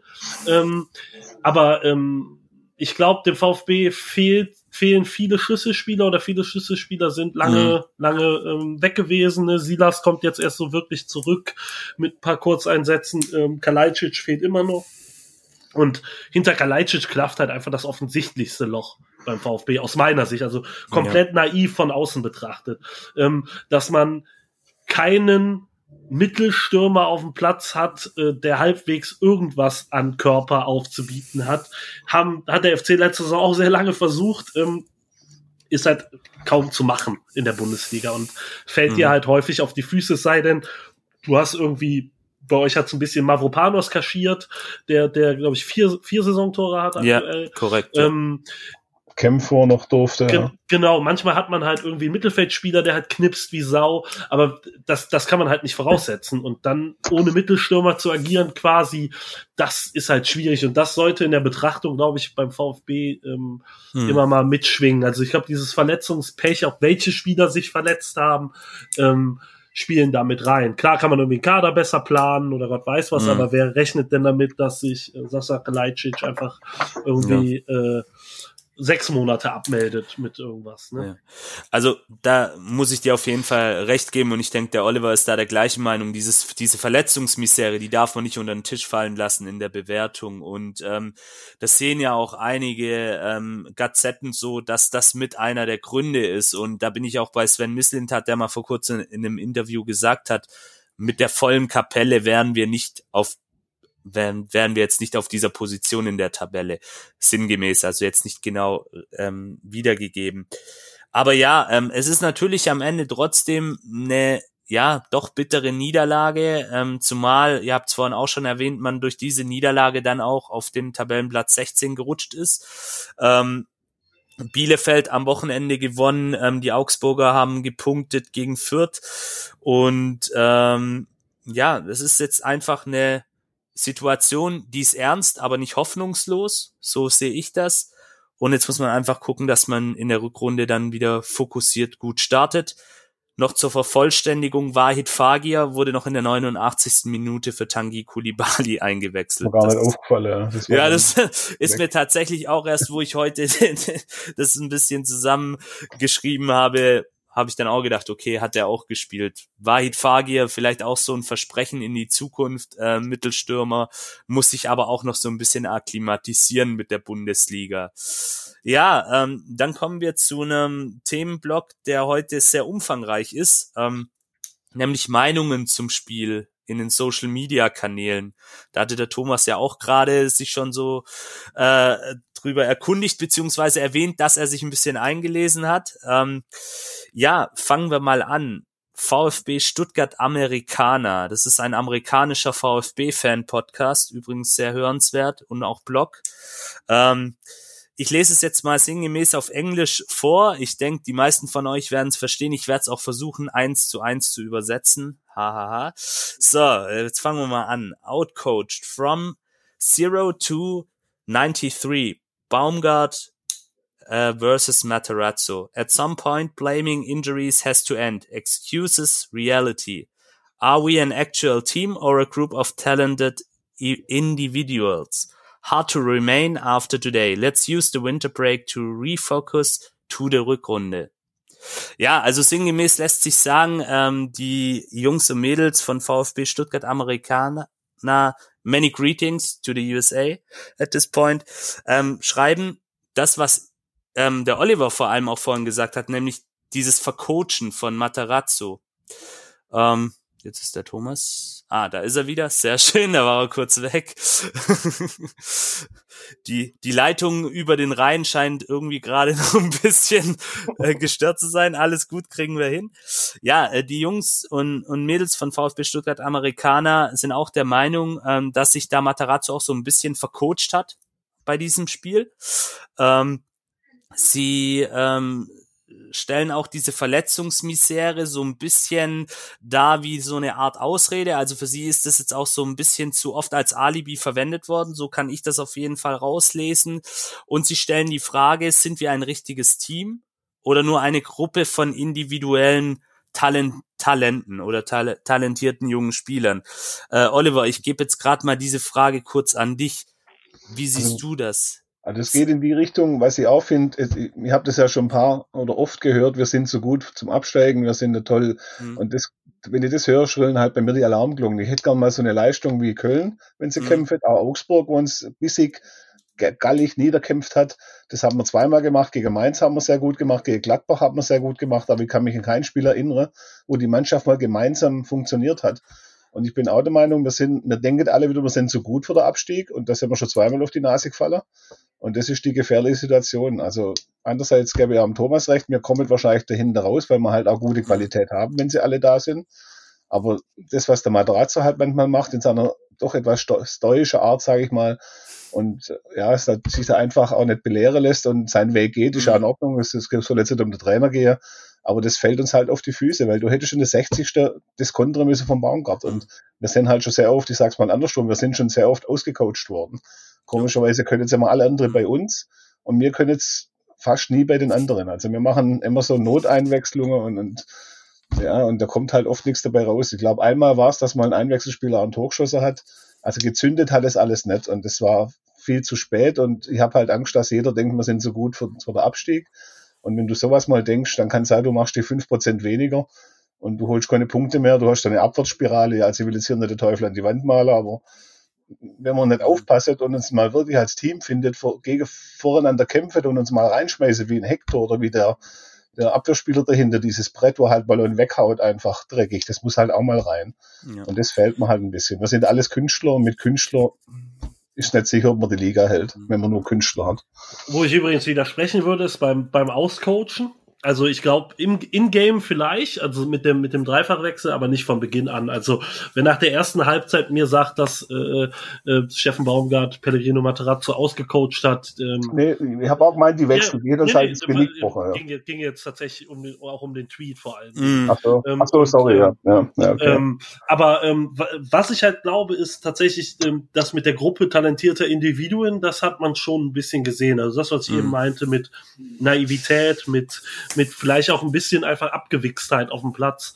Mhm. Ähm, das, das hat der VfB schon vermissen lassen. Also jetzt in Köln, also ich habe wenig VfB-Spiele in der ganzen Saison gesehen, aber für Köln würde ich das unterschreiben, dass man nicht das Gefühl hatte, da stehen elf Leute als Einheit auf dem Platz, die wissen, was der andere macht und auch wissen, was der andere tun will und ähm, sich einer Idee verschrieben haben, sondern man hatte schon so ein bisschen das Gefühl, da kämpft jeder. Also ich würde keinem nie einen Bundesligaspieler vorwerfen, dass er nicht kämpfen würde oder nicht wollen würde, aber man hatte schon so das Gefühl, dass sie alle isoliert für sich irgendwas tun. Hm. Und ja, sie ähm, betrachtet halt der VfB so ein bisschen als Rampe. Sie sind also nicht wirklich da. Sie sind zwar da, physisch, aber sie denken mit dem Kopf schon, wo lande ich denn, wenn ich zehn Tore schieße? Wolfsburg äh, oder wegen mir Dortmund, die sind also, mhm. das ist so ein Sprungbrett bei uns. Und das ist natürlich doch die Talent, das ist ja Philosophie von Misslint hat. Er holt viele Jungen, hofft, dass zwei davon durchstartet. Und die denken aber, ich bin mit dem Kopf ja schon dorthin, wo ich dann mal durchstart. Und deshalb fehlt halt dieses Mannschaftsgefüge, finde ich, dass man sich voreinander zerreißt und miteinander lebt oder stirbt oder was auch immer. Das fehlt mir halt ein bisschen. Für die ist das eine Durchgangsstation. Sie kommentieren, ja, brauchen Sie ein bisschen zum Fußfasser, möchte möglichst schnell auf sich aufmerksam machen und wie sie dann genau, dass der nächste Vertrag winkt. Und das ist ein bisschen das Problem, das für, aus meiner Sicht halt das Problem, dass sie sich nicht richtig zugehörig fühlt und nicht richtig einbringt. Ja. Vielleicht noch als Ergänzung tatsächlich, ähm, ich hatte, bevor äh, das Köln-Spiel jetzt war, eigentlich den, immer den Eindruck, dass die Mentalität grundsätzlich bei der Truppe auch stimmt. Also es gab zum Beispiel auch Spiele gegen Union Berlin, wo die Mannschaft dann wirklich noch in der aller, allerletzten Minute das 1-1 macht. Das Spiel gegen Mainz habt ihr vorhin erwähnt, wo sich die Mannschaft auch gegen einen Gegner, der sehr, sehr stark ist, ähm, auch sicherlich aktuell eines dieser Überraschungsteams in der Liga ähm, wirklich wacker geschlagen hat und wirklich dreckig diesen Spiel dann letztendlich nach Hause gefahren hat. Und ähm, das ist eben das Schlimme, dass man das nicht in jedem Spiel dann auch abrufen kann. Diese Grundtugenden, die man dann vielleicht auch als dezimierte Mannschaft braucht. Das, was wir vorhin gesagt haben, Rustikalität, ein bisschen pragmatischer in manchen Situationen und dann hätte man vielleicht auch den ein oder anderen Punkt mehr. Also ja. daran muss sicherlich die Mannschaft arbeiten. Ähm, bei dem Vercoachen bin ich auch so ein bisschen beim, äh, beim Thomas. Ja, die, das mit dem Wechsel ist, glaube auch immer so einer der Hauptkritikpunkte bei Pellegrino Matarazzo. Da gibt's ja nicht allzu viel, was man kritisieren kann, finde ich. Aber das ist tatsächlich auch so ein Punkt, das muss man vielleicht mal auch jetzt mal über einen längeren Zeitraum nochmal beobachten, aber das fällt schon auch auf. Ähm, ja, ansonsten gucken wir uns mal weitere Kommentare an, beispielsweise von Marco at Campino 33, ein sehr emotionaler Tweet von ihm. Äh, einfach lächerlich, bitte einen neuen Torhüter holen im Winter, der Müller kann nichts. Gut. Ähm, ist jetzt, glaube ich, auch ein bisschen aus der Emotion rausgeschrieben. Ähm, möchte ich jetzt auch eigentlich nicht ganz näher drauf eingehen. Lassen wir jetzt einfach mal so stehen. Wir haben über Flo Müller geredet. Er sah beim einen oder anderen Gegentor diese Saison nicht gut aus aber ich halte ihn trotzdem und da bin ich, glaube auch nicht alleine mit der Meinung für einen soliden Bundesliga-Torhüter, der sicherlich seine Schwächen hat, vielleicht auch noch nicht auf einem Level mit äh, Greg Kobel ist, aber ich würde ihn jetzt nicht gleich zum Teufel jagen und verdammen und sagen, der kann nichts, der Junge, weil bei Freiburg letzte Saison hat er auch eine super Saison gespielt eigentlich. Ja, gegen uns, das Spiel gegen uns halt, also. Ja, genau. Das war super kalt, aber ich glaube halt, er ist noch entwicklungsfähig, er muss noch viel lernen Mhm. Und wir haben wahrscheinlich immer Jahr einen sehr guten Torwart, aber ich glaube, jetzt zahlt er halt sehr viel Lehrgeld bei allem und hat halt ein paar Schwachpunkte, die er korrigieren muss schnellstens. Ich finde ihn auf der Linie gut, da ist er auch gut. Aber ja, er, er, wie hat man früher, oder das hat er beim Kobel schon mal gesagt, hat mal jemand gesagt, er frisst zu viele Tore, also er bekommt einfach auch viel zu viele Tore. Mhm. Und er nee. muss halt auch mal einen Ball sicher runterfangen und auch mal nicht nur fausten, da, da zittert ja uns alle immer, zittert mal wie Espenlaub, wenn er da irgendeinen Ball irgendwo hinfaustet.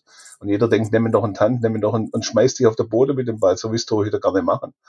Also ich denke auch, ich will jetzt auch an ihm nicht rumkritisieren, er wurde aber vorgeschickt zu den Interviews, finde ich auch nicht gerade glücklich, dass man gerade ihn da hinschickt und er da erzählen muss, was da alles schief läuft. Also hoffen wir mal, also ich bin auch, du hättest auch keinen besseren bekommen. Also mir wäre jetzt keiner bekannt, der, den man da mhm. irgendwo bekommen würde, wo annähernd so gut ist wie er aber er muss schon gucken, dass er relativ schnell lernt jetzt und ein paar mhm. Schwäche auch abstellt und uns auch mal ein paar Spiele gewinnt, weil das brauchst du halt auch. Du musst einen Torwart haben, der dir auch mal ein paar Spiele gewinnt. Auf jeden Fall. Ja. Du was, sagst was, es. Was, was mir dabei halt immer auffällt, ist ähm, gerade, ähm, weil ich glaube, das beim FC auch lange der Fall war, ist halt, ähm, ihr habt jetzt gesagt, irgendwie, ja, weil mal Anton nicht sicher, Endo überspielt und so. Ich glaube, in einem nicht sonderlich gut funktionierenden Gefüge sehen halt die Einzelteile schnell mal schlechter aus, als sie vorher waren. Letzte ja. Saison hat halt viel funktioniert, das darf man auch nicht vergessen. Ne? Klar ist Kobel, glaube ich, der einer der Top drei Torhüter der Bundesliga. Das, ja. äh, das, sonst wäre der, glaube ich, auch nicht bei Borussia Dortmund gelandet. Ähm, aber äh, selbst ihr habt es ja richtig gesagt, Flo Müller hat in Freiburg eine gute Saison gespielt und ähm, Freiburg ist halt eine funktionierende Einheit. Ne? Da sehen selbst Leute wie Nikolas Höfler, bei denen glaube ich jeder äh, bei allen anderen 17 Bundesligisten sagen würde, ja gut, ob ich den jetzt zwingend gebrauchen kann und ob der so geil ist, weiß ich nicht. Aus wie ein internationaler Klasse Sechser oder sowas. Ne? Das, das fügt halt immer dazu. Hättest du mich im Sommer über Benno Schmitz gefragt, hätte ich äh, wahrscheinlich gesagt, so ja, Danke, aber das hat mit Profifußball halt rein gar nichts zu tun. Und ähm, kaum funktioniert das Gebilde und man der Verein oder die Mannschaft weiß, was sie tut, ist Benno Schmitz auf einmal in Köln der Kölsche Cafu ist irgendwie der beste Rechtsverteidiger der Welt. Keine Ahnung. Wir wissen nicht, wo es herkommt, aber äh, das macht es natürlich dann immer ein, äh, deutlich leichter, wenn, wenn man weiß, was man tun muss. Ne? Und ähm, das, darauf wollte ich eben so ein bisschen hinaus mit den, mit den, jeder tut da beim VfB irgendwie so isoliert für sich äh, äh, alles reinwerfen oder sowas. Das ist so ein bisschen, ähm, macht es dann natürlich auch schwierig, äh, für irgendwen vernünftig zu glänzen. Ne? Also ich glaube, da hat man so Einzelpunkte wie das Spiel gegen Mainz, das ihr angesprochen habt, oder, oder auch gegen Union, wo man sich am Ende reinbeißt. Aber wenn du so eine verkorkste Serie hast, dann wird es natürlich schwierig, so als Einzelspieler da dann sonderlich positiv herauszustechen. Ist auch dann irgendwann, glaube ich, tatsächlich eine Frage, ähm, weil Olli das eben auch gesagt hat, Qualität äh, ist zwar da, aber äh, ich glaube, das ist irgendwann eine Frage des Kopfes. Äh, die Mannschaft ist nicht sonderlich erfahren und wer weiß, was sich so Leute dann halt denken, wenn es nicht läuft. Ne? Und ähm, gerade mit 20 oder 21 geht dann schnell mal der Kopf runter, weil man die Erfahrung nicht hat, mhm. äh, dass man sich auch mal durch so Situationen durchbeißen kann. Ne? Ja. Dementsprechend. Aber ja, ich halte von Flo Müller übrigens sehr viel, aber ähm, habe jetzt auch nicht wirklich viel vom VfB gesehen, wie gesagt. Ne? Und ich glaube, das Ding jetzt am Sonntag ist nicht zu halten, also nicht aus der Situation. Ähm, ja, aber ähm, ausstrahlungstechnisch haben wir ja einen ähnlichen Fall oder zwei ähnliche Fälle bei uns äh, zwischen den Posten. Das ja. muss man ja auch sagen. Vielleicht auch aktuell einfach ein Spieler, an dem sich die VfB-Fans reiben. Da gibt's einige. Wir hatten vorhin auch Pippo Förster erwähnt. Das ist auch so ein Kandidat. Äh, Oliver hat's richtig gesagt. Mit ihm geht's nicht und ohne ihn aber scheinbar auch nicht. Also das, also ich würde auch sagen, man gibt Flo Müller jetzt vielleicht auch noch ein bisschen die Zeit. Der Junge ist 23 ja, und es gibt einige Torhüter, wenn man so in die Bundesliga-Geschichte mal zurückblickt, die erst so mit reiferem Fußballeralter dann auch richtig gut geworden sind. Das darf man vielleicht auch bei der ganzen Diskussion nicht vergessen, dass gerade auf der Torhüterposition dann auch die Qualität mit dem Alter kommt, letztendlich. Äh, ja, gucken wir noch ein paar weitere Kommentare an. Dann haben wir hier noch einen Kommentar von äh, I have to at Metalhead Dogs. Ich habe echt sowas von keinen Bock auf einen dritten Abstieg in sechs Jahren. Ich habe ehrlich gesagt Zweifel daran, dass die Verletzten, wenn die mal zurückkommen, wirklich helfen können werden. Äh, ja, man merkt bei einigen sehr emotionale Sache einfach. Natürlich, die zwei Abstiege sind bei vielen noch im Hinterkopf. Das ist einfach angespannt. Karl Albrecht schreibt äh, fünf Punkte weniger als die Hinrunde im letzten Jahr, trotz der vielen Verletzten und einem schweren zweiten Jahr. Wir sollten den Kopf nicht zu früh in den Sand stecken. Ich bin überzeugt, wenn Sa Saja zurück ist, werden wir ein paar Punkte mehr holen und eine solide Rückrunde spielen. Also hier gibt es dann auch mal eine positive, äh, ermutigende Stimme aus der VfB-Fangemeinde. Ähm, ja, das ist dann auch, glaube ich, wie ich sehe hier so ein Dialog zwischen den beiden. Ähm, I have to schreibt dann, mag alles sein und hoffentlich behältst du recht. Letztes Jahr lief es von ganz alleine. Diesmal stecken sie wie viele andere Mannschaften mittendrin im Abstiegskampf. Interessanter Fakt, ähm, wenn man sich die Tabelle auch mal anschaut, das ist wirklich so, da sind einige Mannschaften noch unten drin und da kann sich natürlich auch noch sehr, sehr viel verändern. Sie sind sehr jung, vielleicht zu jung, um mit diesem Druck umzugehen. Auch so eine Grundsatzfrage in der VfB-Fangemeinde, ist die Mannschaft zu jung? Ähm, ist, glaube ich, auch so ein Ding, was, äh, wo viele verschiedene Meinungen haben. Ich finde, die Mannschaft ist eigentlich von der Altersstruktur genau richtig. Man hat sich für diesen Weg mit den jungen Spielern entschieden und dazu gehören eben auch Rückschläge. Man muss jetzt eben schauen, dass man wirklich es schafft, diese junge Truppe weiterzuentwickeln und den Jungs einfach auch ein Stück weit Selbstvertrauen da mitzugeben auf den Weg. Ähm, ja, dann schreibt er hier noch der Karl Albrecht, ja, das ist auch meine größte Sorge, äh, dass bei den jungen Spielern irgendwann der Kopf nicht mehr mitspielt. Äh, bestes Beispiel, Klimowitz haben wir ja vorhin ein, äh, also sehr intensiv drüber gesprochen ähm, und die nötige Ruhe fehlt. Aber ich glaube, dass der Kader die nötige Qualität hat, um eine gute Rückrunde zu spielen und Rino weiß, wie er die Jungs einstellen muss. Das wird schon. Ja, eigentlich ein sehr, wie ich finde, sachlicher und auch objektiver Kommentar Klar, die Angst spielt immer mit, aber ich denke auch, ähm, ich denke, der Oliver sieht es auch ähnlich, dass wir schon eine Qualität im Kader auch haben, ja. um diese Rückrunde gut zu überstehen. Nur die Qualität, und das muss den Jungs halt auch klar sein, die muss kontinuierlich mal auf den Platz gebracht werden. Punkt. Das ist einfach so. Also und, meine, Hoff meine Hoffnung ist ja. ja dieses relativ leichte Anfangsprogramm, die ersten vier, fünf Spiele hat man drei dabei, die man auch gewinnen kann. Also ich glaube, das könnte auch nochmal dich so in den Flow bringen. Das ist meine einzige Hoffnung jetzt auch gerade, dass die das leicht, relativ leichte Anfangsprogramm dazu hilft, dass man da ein paar Mhm. Punkte macht und wieder in die Spur kommt. Wenn dann ein Genau. paar Plätze wieder da sind und das dann, dann läuft es ja vielleicht auch wieder von alleine ein bisschen Ja. besser. Das reicht uns ja schon. Wir wollen ja nicht Meister waren. Wir wollen 12., 13., 14. werden. Genau. Aber 40 halt- Punkte, das ist Ja, das 40 Ziel. Punkte, genau. Ja. Genau. Und ich denke, das ist mit dem Kader auch machbar. Ähm, ja, zur Lage nach dem 17. Spieltag kommen wir gleich auch zum kommenden Gegner nach der Winterpause, nach der kurzen. Ähm, jetzt haben wir hier noch ähm, ein paar Kommentare von Facebook, die würde ich einfach mal geschwind ähm, so ein bisschen überfliegen. Elvis Mehic, das war einfach ein Klimowitz. Äh, kleines negatives Wortspiel in Richtung Teto. Äh, ja, haben wir, glaube ich, äh, auch heute, wie schon bereits erwähnt, eingängig drüber diskutiert. Äh, der Junge muss sich auf jeden Fall steigern. Ähm, ob man dann gleich immer so einen hämischen Kommentar schreiben muss, das lasse ich jetzt mal dahingestellt. Aber gut, wie gesagt, da ist auch viel aus der Emotion heraus wahrscheinlich gefallen. Ähm, über ihn muss man nichts mehr sagen. Eindeutige Schwachstelle, Kulibalis Seite. Einfach traurig, wie viel Platz er den angreifenden Gegenspielern immer wieder lässt, hatten wir vorhin auch kurz drüber gesprochen. Ja, Oliver, dein Kommentar. Ähm, vor allem ein bisschen zu wenig, so wird es schwer mit dem Klassenerhalt. Hast du ja auch schon vorhin eingängig drüber gesprochen. Brauchen wir, denke ich, auch nicht mehr drauf eingehen. Wir hoffen jetzt einfach, dass die Jungs wissen, die Lage ist ernst, aber nicht hoffnungslos. So kann man es vielleicht zusammenfassen. Ja. Die Rückrunde ist äh, da, ähm, steht vor der Türe. Jetzt ist eine Pause, wo man dann auch nochmal den Kopf frei kriegt, kriegen kann. Und dann ist es, denke ich, auch okay. Ja, Georg Gunesch, Rino raus. Oh, Ja, gut. bitte, Okay. also das, ja. Lass, la, lassen wir einfach mal so stehen. Ähm, hake ich jetzt auch mal einfach ab unter dem Punkt emotionaler Kommentar nach dem Spiel. Ähm, ja, dementsprechend hat es auch Lennart ähm, zurückkommentiert. Ja, braucht man, denke ich, nicht viel sagen. Georg, vielleicht überlegst du es dir nochmal. Ähm, ich denke, wir hatten in den letzten Jahren so viele Trainer und also- den Weg, den wir da jetzt eingeschlagen haben, der mag steinig sein, aber äh, Kontinuität, Ruhe, das wünschen wir uns doch alle und ja. Ich hack's jetzt mal einfach unter emotionalem Kommentar ab. Ähm, Jo Kraus schreibt noch Kinderfußball, Klimowitz und Kulibali bitte in die Regionalliga.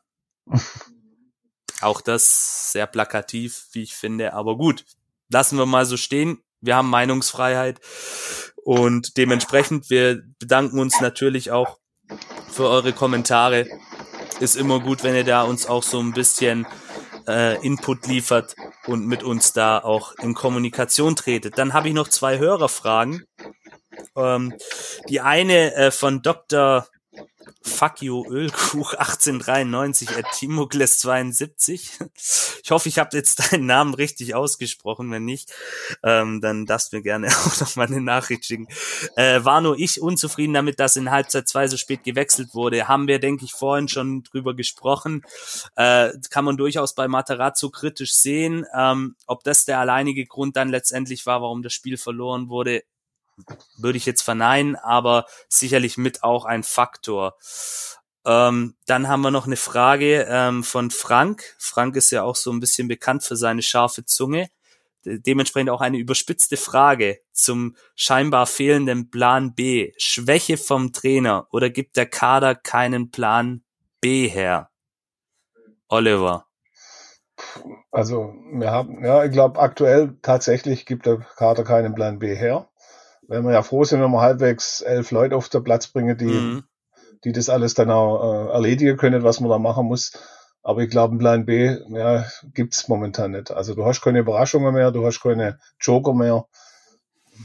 Bin ich schon auch der Meinung, dass wir keinen Plan B haben oder haben können, weil aufgrund auch der verletzten Situation und Mhm. ja, das Durchspielen jetzt auch hintereinander und also ich glaube, es ist schwer, gerade einen Plan B rauszuziehen. Du hast einfach die Mhm. Mittel nicht. Wir sind ja froh, wenn wir eine schlagkräftige Elfertruppe auf den Platz kriegen. Und alles, was von hinten kommt, hat es bisher auch noch keine Bäume ausgerissen. Also wenn dann ein Stenzel kommt oder ein Fakir, das sind halt auch, ja, ja ich sehe es da auch ähnlich. Ähm, ich glaube, äh, Pellegrino Matarazzo versucht da, wie du es gerade auch richtig gesagt hast und schön zusammengefasst hast, jedes Wochenende da eine eine gute Truppe zusammenzustellen, was natürlich bei teilweise 14 Spielern, die gefehlt haben, an, an einem ja. Spieltag, also da ist uns wirklich eine ganze Startelf auch weggebrochen, das muss man ja auch sehen. Ähm, versucht da wirklich dann eine gute Truppe zusammenstellen zu stellen und ich glaube, ähm, dass der Kader tatsächlich ähm, da vielleicht auch aktuell nicht so den wirklichen Plan B hergibt. Deswegen wäre ja vielleicht der Ansatz zu sagen, man spielt es einfacher, pragmatischer, die Grundtugenden des Fußballs wieder in diese Mannschaft reinbringen, die da einfach manchmal zu verspielt auch agiert. Aber ähm, ja, schöne Frage, Frank. Vielen Dank dafür. Wir hoffen, wir haben sie zu deiner Zufriedenheit beantwortet.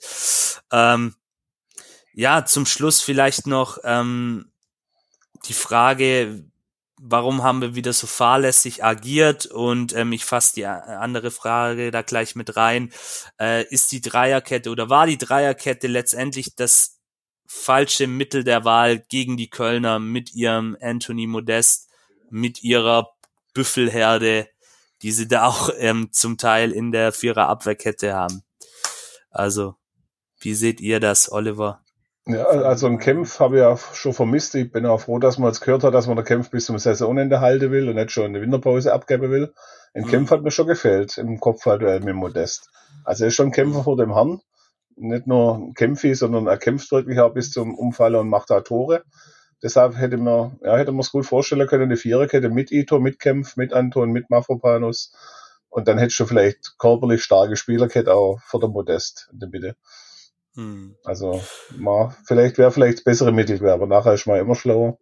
Ja, die, die Frage ist ja aber einfach, ob man das, äh, ob das personell abbildbar ist. Ne? Also ich wir haben das ja eben schon, wir haben das ja eben schon äh, besprochen oder ich habe es ja auch gesagt, äh, wenn man halt mit Fürich und mit Kulibali auf Außen spielen muss, quasi schon als Wingbacks, die ja beide, also Kulibali defensiv äh, nicht wirklich in Erscheinung getreten, Fürich da auch ein bisschen auf verlorenem Posten. Ja. Ähm, Klar kann man irgendwie mit vier Innenverteidigern spielen äh, in der Viererkette, damit sind andere schon Weltmeister geworden, habe ich mir sagen lassen. ähm, aber äh, ja, das, äh, also ich glaube, damit die Frage ist, und das knüpft auch so ein bisschen an Plan B an und pragmatischer und sowas, ist halt, ähm, kriegt diese Mannschaft das, also das sagt sich ja immer so leicht, sollen einfacher spielen, sollen das machen, aber kriegt diese Mannschaft das denn auf den Platz? Ne, also das widerspricht ja sehr viel der Identität, die diese Mannschaft hat, die, ja. die, die auch der Trainer hat und sowas. Wenn man dann sagt, ja komm, wir bolzen jetzt die Bälle raus und gucken dann mal, was passiert, ja. ähm, ist halt dann die Frage, ob das, klar, das klingt auf dem Papier dann immer, ne, dann spielen sie halt 0-0 oder so, aber wenn du jeden Ball innerhalb von drei Sekunden wieder zurückbekommst, äh, Richtung Tor, ist das halt auch nicht viel geiler, als den Ball, was weiß ich, 30 Meter vom Tor zu verlieren. Ähm, dementsprechend, also von außen betrachtet, ähm, glaube ich, dass die Dreierkette der richtige richtiger Ansatz war, gerade gegen, gegen Kölner, die mit zwei Spitzen auflaufen. Also ich glaube, wenn, wenn wir mit Uth anstatt Anderson aufgelaufen wären, glaube ich, hättet ihr ein bisschen, bisschen euch verzockt gehabt, weil ihr dadurch zu viel Präsenz im defensiven Zentrum habt. Aber mit, wenn, wenn du mit gegen Anderson und Modest spielst, die beide sehr kopfballstark sind, sehr, sehr körperlich robust, glaube ich, sind drei Innenverteidiger schon die richtige Wahl. Ich glaube halt, dass die, äh, die Besetzung auf Außen halt nicht optimal ist und das mhm. ist halt personell äh, geschuldet von außen betrachtet. Und äh, das wäre mit einer Viererkette nicht anders gewesen. Also dann lass, lass da halt Mavropanos spielen oder Ito auf beiden Außenpositionen. Ob die Land sehen gegen Florian Kainz und Louis Schaub im 1 gegen 1 vor allen Dingen, äh, ist dann halt auch die Frage, ne? Ähm, das ist halt, weiß nicht, ich, ist dann immer so, ist natürlich eine hypothetische Sache und ich glaube, äh, nach dem, jetzt kann man sagen, so hat es nicht funktioniert. Ähm, hätte es anders vielleicht funktioniert, glaube ich in dem Fall ehrlich gesagt nicht. Und ich kann nochmal wiederholen. Ich glaube, wenn zur Halbzeit sagst, äh, wir hätten hier lieber mit Viererkette spielen sollen und die Bälle rausbolzen, dann hätte ich äh, jeden VfB-Fan angeguckt und gedacht, äh, Leute, habt das noch alle, ihr habt nach einer schwachen Anfangsphase den FC komplett im Griff. Und ähm, hm. Ich glaube, dass das am Ende, am Ende äh, tatsächlich einfach eine Kraftfrage war. Ja. Ähm, auf vielen Positionen. Und da kommen ja, ihr habt eben davon gesprochen, 14 Ausfälle. Und es ist ja nicht damit getan, dass die Spieler, wenn die wieder zurück im Kader sind, sind ja nicht bei 100 Prozent.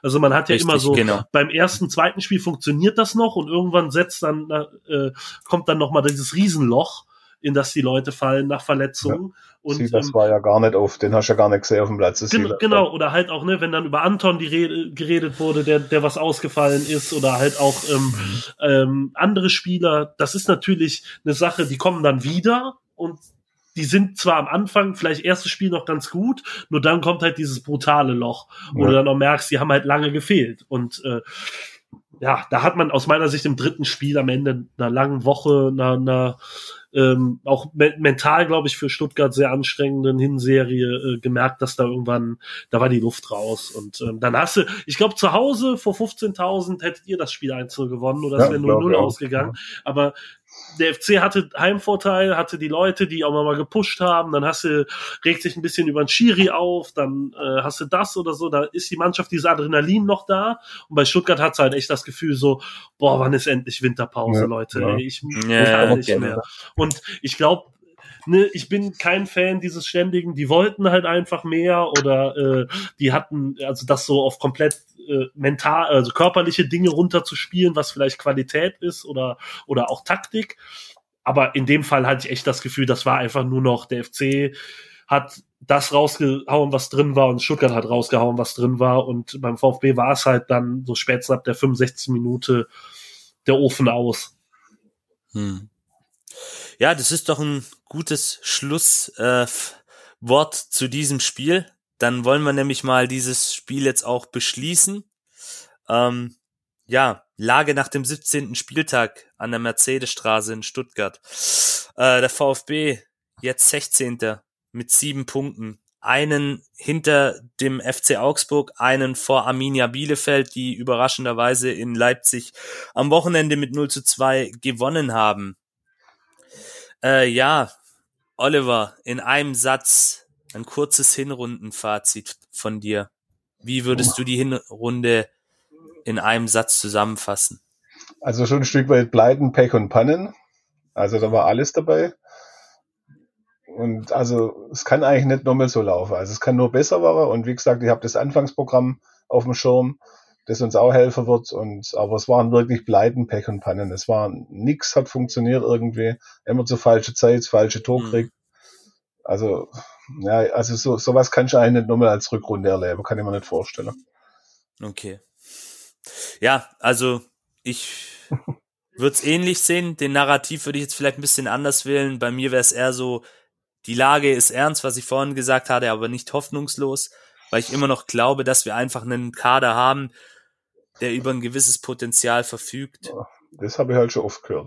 Ja, ja ich, ich weiß, das ist ein Satz, der wird gerne oft benutzt ja. und auch, ähm, wenn man so die deutsche Medienlandschaft anschaut, gerade bei Sky oder auch gestern bei der Zone, wie sich beispielsweise da Uli Hebel, ähm, den ich ja als Kommentator sehr schätze, ähm, da über den VfB auch gefreut hat und ich mich gefragt habe, Junge, Uli, was ist los?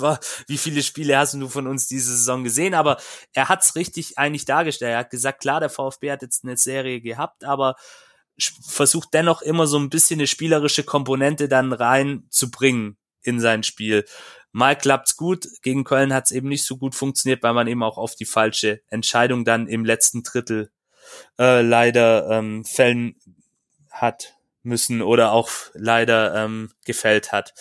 Aber wie gesagt, ähm, jetzt müssen wir drei Wochen in die Winterpause, Rückrundenauftakt, du hattest es schon gesagt, am 8. Januar 15.30 Uhr gegen die Spielvereinigung Kräuter Fürth ähm, in Fürth. Danach geht's dann gegen RB Leipzig. Äh, da weiß man aktuell auch nicht so genau, wo dran man ist. Mit Domenico Tedesco jetzt ein neuer Trainer installiert worden wie bereits ähm, erwähnt, gegen Arminia Bielefeld verloren. Hat enorme Qualität im Kader, aber irgendwie kriegen die es gerade auch nicht so richtig auf den Platz. Und danach geht's wahrscheinlich zum Team oder für viele zum aktuellen Team der Stunde ähm, nach Freiburg. Also das ist dann schon. Na, aber da haben wir noch eine Rechnung offen. Also da haben wir noch eine ja. Rechnung offen und irgendwann muss die auch wieder begleichen, weil so viel Glück wie Freiburg gegen uns hatte, kann ich normal auch nicht haben, wirklich. Aber sie sind natürlich aktuell, das muss man anerkennen, auch als Ja. eingefleischter VfBler in einer überragenden Form. Und Ja. wie gesagt, ähm, für viele Menschen, die sich mit Fußball beschäftigen, mit der Bundesliga auch, ähm, das Team der Stunde, mich eingeschlossen. Also das ja, ist wirklich sagen, brutal, brutal gut, was da ähm, für Arbeit auch seitens von Christian Streich geleistet wird.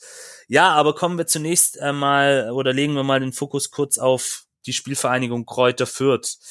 Ähm, paar Zahlen, Daten, Fakten zu den Franken. Ähm, Tabellenletzter mit fünf Punkten. Bisschen abgeschlagen, zuletzt dann den ersten Sieg geholt, ein paar Pünktchen gesammelt, ähm, aber immer noch mit 13 die wenigsten Tore geschossen, mit 49 die meisten Gegentore kassiert. Äh, nur ein Sieg gegen Union Berlin, ein Unentschieden zuletzt gegen Augsburg und Arminia Bielefeld. Und der beste Torschütze ist Branimir Rigota mit vier Treffern. Ja, so auf den ersten Blick ganz klar ähm, ein Gegner, den der VfB schlagen muss. Aber das sind dann eben meistens genau die Spiele. Und wenn man gesehen hat, wie die Vierter sich jetzt so langsam reinbeißen, ich glaube nicht, dass es für sie am Ende reichen wird, so leid wie es mir auch für die Vierter tut. Aber da fehlt einfach die Qualität dann vielleicht auch in der Breite des Kaders. Aber zuletzt, sie wollen dann sich, glaube schon mit Würde dann auch aus dieser Liga verabschieden und sie kämpfen, sie beißen.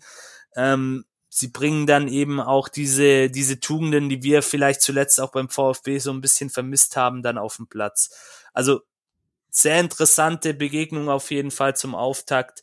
Ähm, das Hinspiel, wir erinnern uns alle, ging ja 5 zu 1 für uns recht deutlich aus. Ähm, ja, dann kommen wir zu einer nicht so schönen Rubrik, nämlich der Ausfälle, wobei sich das Lazarett so langsam aber sicher lichtet.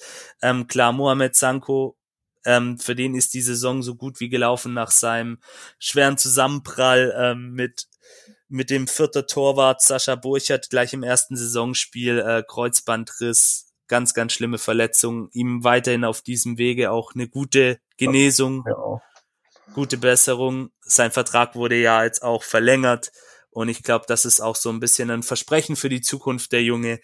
Und da freuen wir uns auf jeden Fall auf die nächste Saison, wenn wir ihn dann wieder in, im Trikot mit dem Brustring sehen können. Ja, ähm, Kalajdzic, Erik Tommy, Mio, ähm, alle wieder auf dem Trainingsplatz, teilweise individuell. Wird man jetzt auch sehen über die drei Wochen Winterpause, wie sich da der Stand bei den einzelnen Spielern weiterentwickelt. Äh, Roberto Massimo hatten wir auch schon heute angesprochen mit der Kapselverletzung, äh, trainiert auch schon wieder so ein bisschen leicht mit, hat jetzt auch drei Wochen Zeit, um sich da davon wieder zu regenerieren und zu erholen.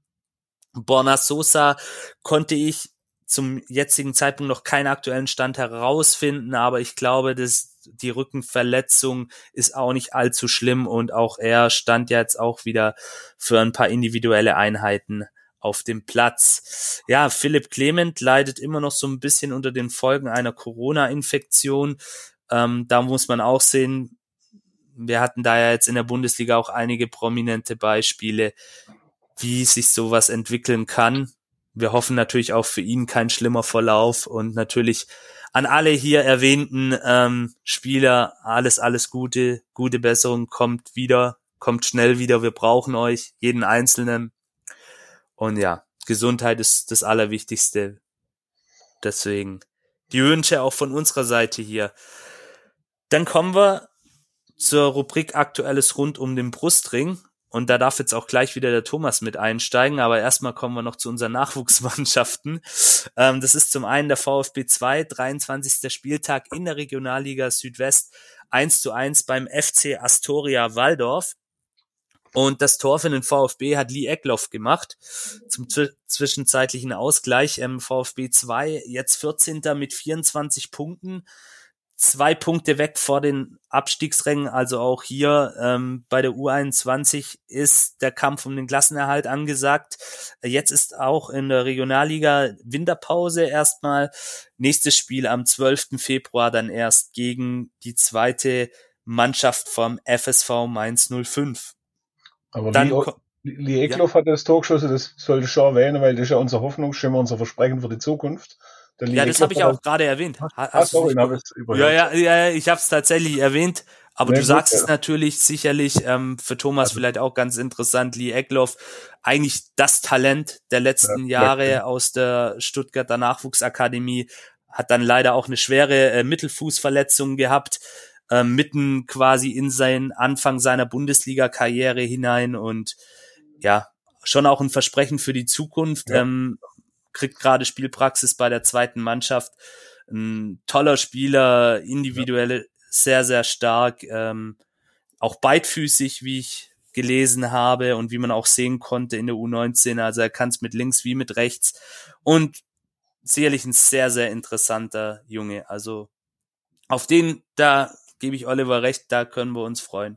Ja. Der, wenn er, wenn er fit bleibt, das ist natürlich bei ihm jetzt immer so eine Sache und wenn er natürlich aus dieser langen Verletzungspause dann auch entsprechend wieder zurückkommt, aber mit dem Tor ist er da sicherlich jetzt auch auf einem guten Weg. Ja, dann kommen wir noch zur U19. Ähm, bei der U19 ist aktuell Winterpause.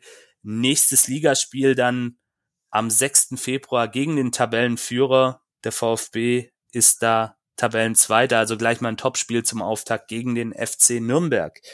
Ähm, U17, siebter Spieltag der B-Union Bundesliga Süd-Südwest, äh, wurde verlegt. Ähm, 4 zu 2 gegen Heidenheim. Ähm, die Tore haben geschossen Luca Battista, Ricardo Grisan, Laurin Ulrich und Samuele Di Benedetto. Wunderschöner Name, wie ich finde. Also da ist auch eine große Fußballerkarriere vorausgesagt, wenn man den Namen hier liest. Ja, VfB mit 35 Punkten, ähm, Tabellenführer von ähm, 21 in, von insgesamt 21 Mannschaften.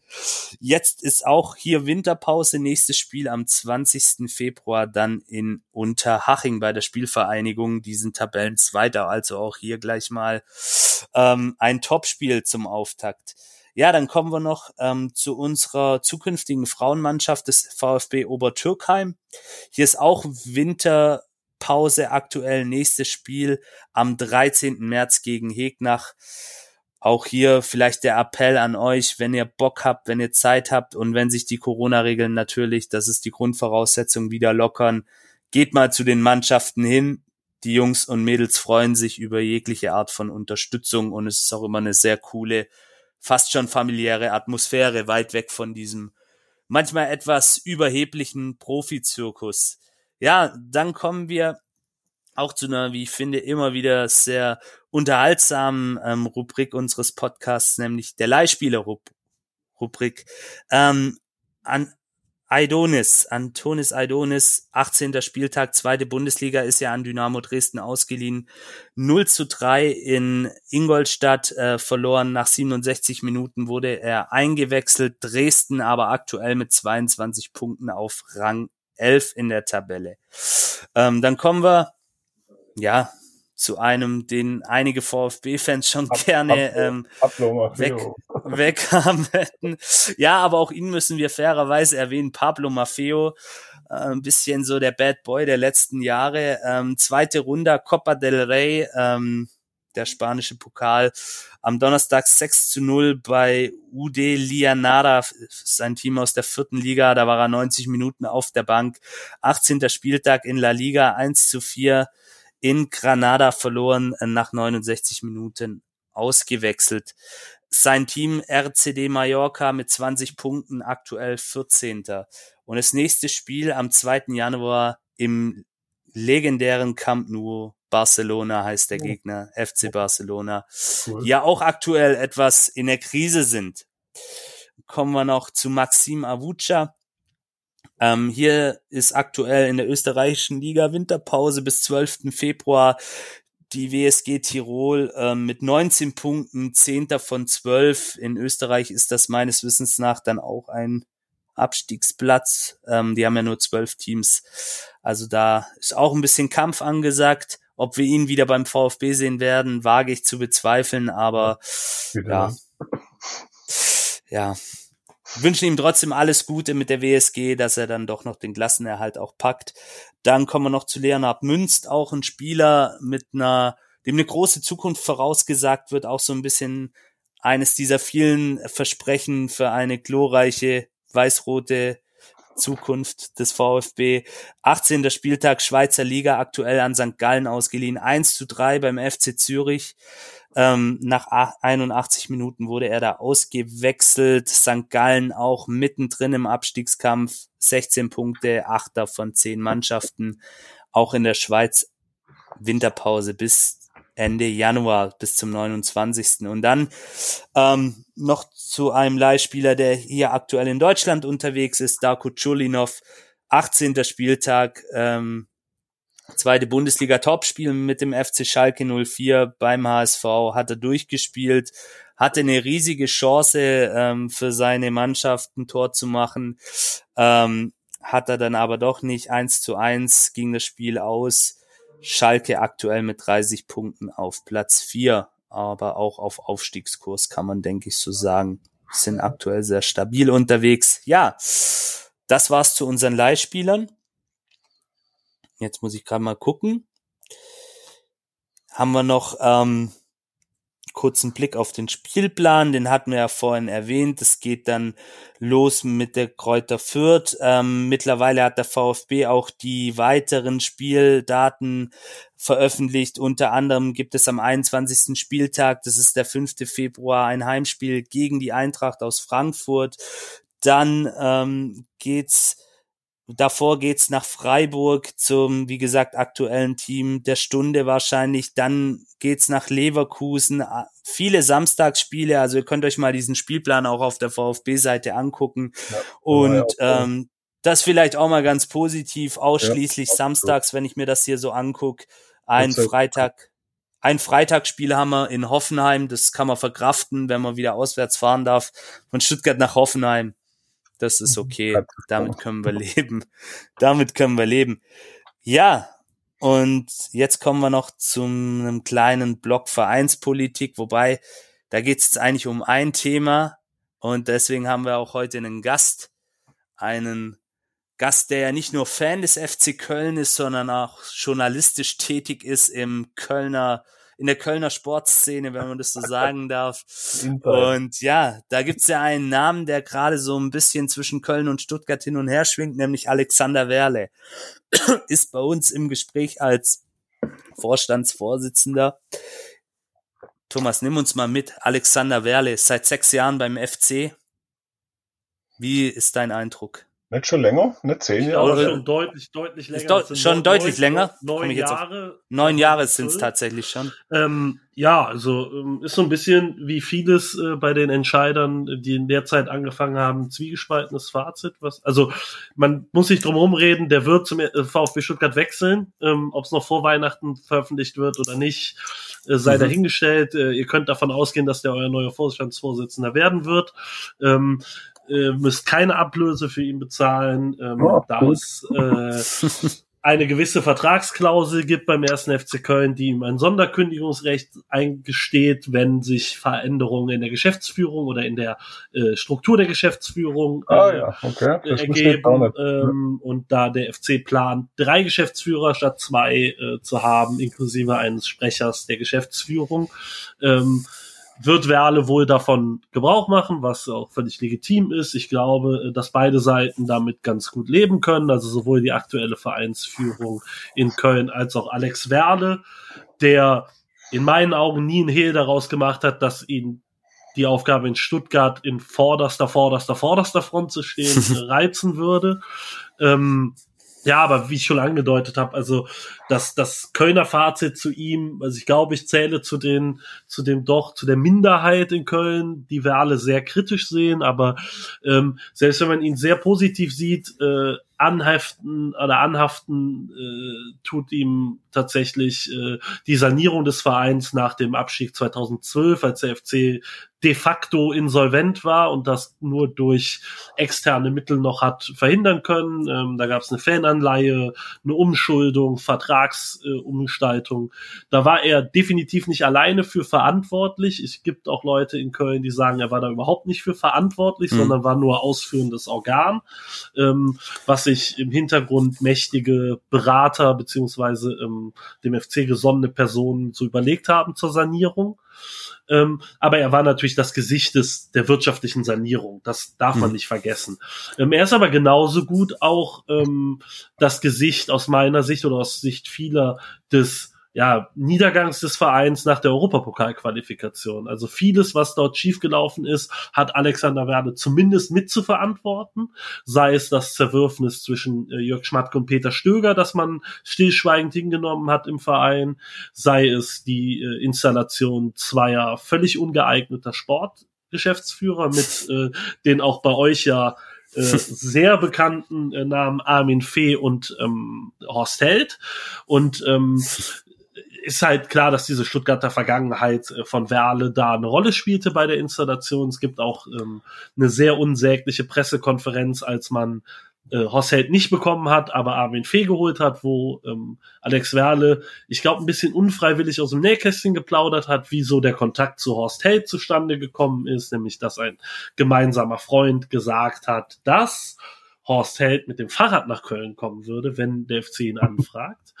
ähm, da kann man sich dann ja dreimal überlegen, wer der gemeinsame Freund sein kann von Alex Werle und Horst Held. Der ist dann nämlich später Sportchef des FC geworden, nämlich Armin Fee. ähm, und ähm, ja, also bei Alex, mit Alex Werle bekommt ihr auf jeden Fall jemanden, der sehr, sehr gut vernetzt ist in der Fußballszene, der hohes Ansehen genießt in der Bundesliga. Das bei aller Kritik, die ich an ihm habe, die man ähm, rund um den FC auch haben kann, äh, in Sachen DFL und Vernetzung und sowas, ähm, genießt Alex Werle äh, deutschlandweit hohes Ansehen bei den Leuten. Ähm, muss man nicht immer verstehen, warum das so ist, aber es ist so. Ähm, mhm ihr habt einen in Sachen Vereinspolitik und schwierigem Vereinsumfeld und ähm, verkrusteten Strukturen und sich darin sehr gut bewegen können, habt ihr einen Experten, werdet ihr damit gewinnen. Das ist einfach so. Also Alex Werde konnte sich in Köln auch sehr, sehr gut verkaufen, was äh, das Bild nach außen anbetrifft, was auch das Bild nach innen anbetrifft. Also gegenüber Angestellten des Vereins zum Beispiel. Da, Im Geisbockheim bei der Verwaltung ist er sehr beliebt ähm, ja, aber man hat natürlich auch jemanden, der äh, aus eurer Sicht eine Stuttgarter Vergangenheit hat, das heißt auch so ein bisschen nicht unbefangen zum VfB stoßen wird. Ähm, einer seiner Spannmänner ist mit Tobias Kaufmann, der ja euer Medienchef geworden ist, ähm, schon beim VfB vorhanden. Äh, mit dem hat er in, ähm, in Köln auch sehr, sehr eng zusammen ähm, gearbeitet, hat äh, die Entlassung, äh, die seitens des Präsidiums äh, vorgenommen wurde von Tobias Kaufmann, äh, versucht zu verhindern mit anderen Abteilungsleitern zusammen und ähm, ja, es ist auf jeden Fall für euch, glaube ich, eine spannende Personalie, weil er quasi so zurück nach Hause kommt. Ich glaube, bei uns war seine Aufgabe in vielerlei Hinsicht ausgereizt. Also man wusste, wo er steht, man weiß, wo die anderen stehen, man weiß, was er für Stärken und für Schwächen hat. Ähm, ich glaube, nach neun Jahren ist vielleicht sowas in der Führungsposition dann auch auserzählt. Mhm. Ähm, und ich kann euch einfach nur wünschen, dass ihr keine Infrastrukturprojekte derzeit plant, weil ähm, das ist rund um den ersten FC Köln. Ich weiß nicht, ähm, man wird es ja nicht so eng verfolgt haben, aber äh, der Ausbau des Trainingszentrums am Geisbockheim ist massiv in die Hose gegangen. Der wird nicht, der wird nicht stattfinden. Ähm, oh. Man kriegt vielleicht einen Ausgleichsstandort irgendwo im, äh, im Outback von Köln sozusagen. Und, und dann ja. steht ein Vereinsheim Neubau an, gell? Unsere, unsere Geschäftsstelle. Ja, also das ist auf jeden Fall mal angedacht und es ist auch ähm, im Zuge der EM 2024 nochmal kleinere Umbaumaßnahmen in Anführungsstrichen am Stadion. Stichwort Haupttribüne, da war, waren Pläne da. Ähm, ja, in, interessanter Fakt. Ist euch die Lokalpolitik wohlgesonnen? Ja, pff, Weil ja. das war das Problem hier und da hat sich der FC ähm, nicht nur unter äh, mit Alex Werle, sondern auch mit dem ehemaligen Präsidenten Werner Spinner ähm, sehr verrannt, was die Kommunikation mit den Gegnern dieses Ausbaus anbetrifft und ähm, hat sich da ein bisschen, ja, wie soll ich mhm. sagen, ja, äh, auscoachen lassen, würden, würden äh, vermutlich einige also, sagen. Ich glaube, lokalpolitisch ist der VfB vielleicht sogar ganz gut innerhalb der Stadt Stuttgart aufgestellt, wobei jetzt auch ein großer Sponsor, der seit Jahren beim VfB mit dabei war, auch aussteigt. Ähm, ja, muss man, muss man einfach sehen. Aber ich denke, du hast es ganz gut zusammengefasst. Man bekommt da schon jemanden, der weiß, was er tut in den meisten Punkten, der gut vernetzt ist, der eine gewisse Erfahrung jetzt auch hat. Ähm, ich meine, das muss man vielleicht auch sagen, neun Jahre beim FC Köln sind sicherlich auch sehr intensiv. Ja, also, muss erst mal leisten, die muss erst ja, mal hinkriegen bei euch. Ja. Das, das ist, glaube ich, schon auch ordentlich, ohne das jetzt böse zu meinen. Ich glaube, Köln und Stuttgart, das, das hat viel Gemeinsames auch, dieser Standort. Ähm, aber ja. Ja, die, die, die Frage wird dann ja auch sein, da kenne ich mich in euren Strukturen tatsächlich äh, zu wenig aus, was denn letztendlich der Posten des Vorstandsvorsitzenden für ihn genau bedeutet. Weil das Repräsentieren, das nach außen äh, das Gesicht des Vereins mhm. sein oder in eurem Fall dann der AG und bei uns der KGA, also nicht das Präsidium, sondern, sondern der Mann der Profiabteilung quasi das Gesicht gibt, ähm, das kann Alex Werle. Also bei aller Kritik, die ich an ihm habe, die, äh, weshalb ich auch froh sein werde, dass er den ersten FC Köln verlässt. Aber nach außen verkauft hat er den Verein sehr oft relativ hm. gut. Dass das inhaltlich nicht immer viel ähm, nicht immer viel Substanz hatte, ist ja was anderes. Aber er kriegt auf jeden Fall Entschuldigung. Kein Problem, alles gut. Aber da kann ich vielleicht schon ausnutzen, das, das wollte ich schon loswerden. Also ich, wir sind jetzt eigentlich froh, weil wir haben schon ein bisschen Lücke, sage ich mal, bei uns. Der Hitzelsberger gibt's faktisch nicht mehr, der macht vielleicht noch irgendeine Scheckübergabe oder eine, eine, irgendeine Einweihung. Also den gibt's nicht mehr. Dann ist unser Aufsichtsrat, finde ich, äh, nicht professionell aufgestellt und lässt gerade auch viel zu wünschen übrig. Und deshalb kommt jetzt dieser Profi, sage ich mal, der Alexander Wehrle, glaube ich, nicht ganz un, also nicht ganz ungeschickt gerade. Professionell. Sportvorstand wird er wahrscheinlich mitmachen, also auch der Misslintat wird wahrscheinlich zufrieden sein, hoffe ich doch. Also ich finde diese Professionalität, die er bringt, das, was du gesagt hast, den Verein verkaufen, vermarkten, als, als mhm. Kopf äh, davor stehen. Ich glaube, das kann man gut und das tut uns aus meiner Sicht gerade gut, weil du hörst schon auf, sie hat gar nichts, außer dass Kerker jetzt auch noch aufhört. Gut, da kann er vielleicht nichts dafür, aber es war schon, es fehlen noch zwei Leute, es sind es glaube drei Leute, die noch fehlen. Und mir hat jetzt schon das Professionelle gefällt vom Aufsichtsrat. Du hast zu nichts irgendwas gehört, du hast eine Suche beauftragt wieder bei diesen unzähligen Beratern, die du auch selber finden hättest können. Sauer und Werle hätte ja ohne eine Berateragentur gefunden. Also das ist für mich nicht professionell alles und deshalb bin ich halt ganz froh, dass jetzt jemand Professionelles kommt, der dann wieder der Kopf ist der AG, der wo wieder professioneller rangeht an das Ganze und hoffentlich diese Diskussion mit Misslind hat auch ein Stück weit begräbt, weil er halt dann wirklich nur die zwei Unterschriften machen muss, einmal im Monat für zwei neue Spieler und sonst den Sportmanager machen lässt was er will. Mhm. Also das ist meine Hoffnung eigentlich beim Alexander Werle. Ja, ja also genau. das, das, das professionelle nach außen verkaufen, das ist äh, tatsächlich so. Ja. Ähm, ja, was so dieses ähm, ja professionell Arbeiten anbetrifft, da äh, scheiden sich in Köln tatsächlich, glaube ich, ein bisschen die Geister. Ähm, äh, da ist schon viel. Äh, ich fand den Hinweis mit den Beratern sehr schön, ähm, weil wir dasselbe Spielchen mit dem Pressechef hatten, also mit dem Nachfolger von Tobias Kaufmann. Ähm, dort wurde auch per ähm, teurer Beratungsagentur beziehungsweise teuren Berater äh, jemand gesucht als Nachfolger und am Ende kam ein Bildmann raus, dessen äh, Tweets man nicht mal gelesen hatte und äh, der seine Tweets auch nicht gelöscht hat. Also sehr professionell das Ganze. äh, mega Shitstorm. Ähm, ja. Bildmann sowieso, ein Bildmann aus der Politik, noch viel schlimmer. Und äh, ja, das heißt, äh, man muss jetzt nicht so tun, als ob Alex Werle der damit seine Flossen im, im Spiel hatte, jetzt so die der überprofessionelle ist, was das reine Arbeiten anbetrifft. Deswegen die Frage auch nach den Strukturen, weil ich glaube, beim FC hat er sich sehr in dieser Fülle an, an ja, Funktionen, die er hat, die er bedienen soll, die er auch bedienen will, äh, verzettelt. Hatte häufig das, man hatte häufig das Gefühl, ähm, er ist der Verein. Also selbst mhm. bei Themen, die ihn de facto nichts angehen würden, weil sie Vereinssache sind und er Angestellter der KGAA ist, hat er sich mit, mit ins Spiel gebracht. Und ähm, da hatte man dann oft schon das Gefühl, ähm, da wedelt ein bisschen äh, der Schwanz mit dem Hund beim ersten FC Köln.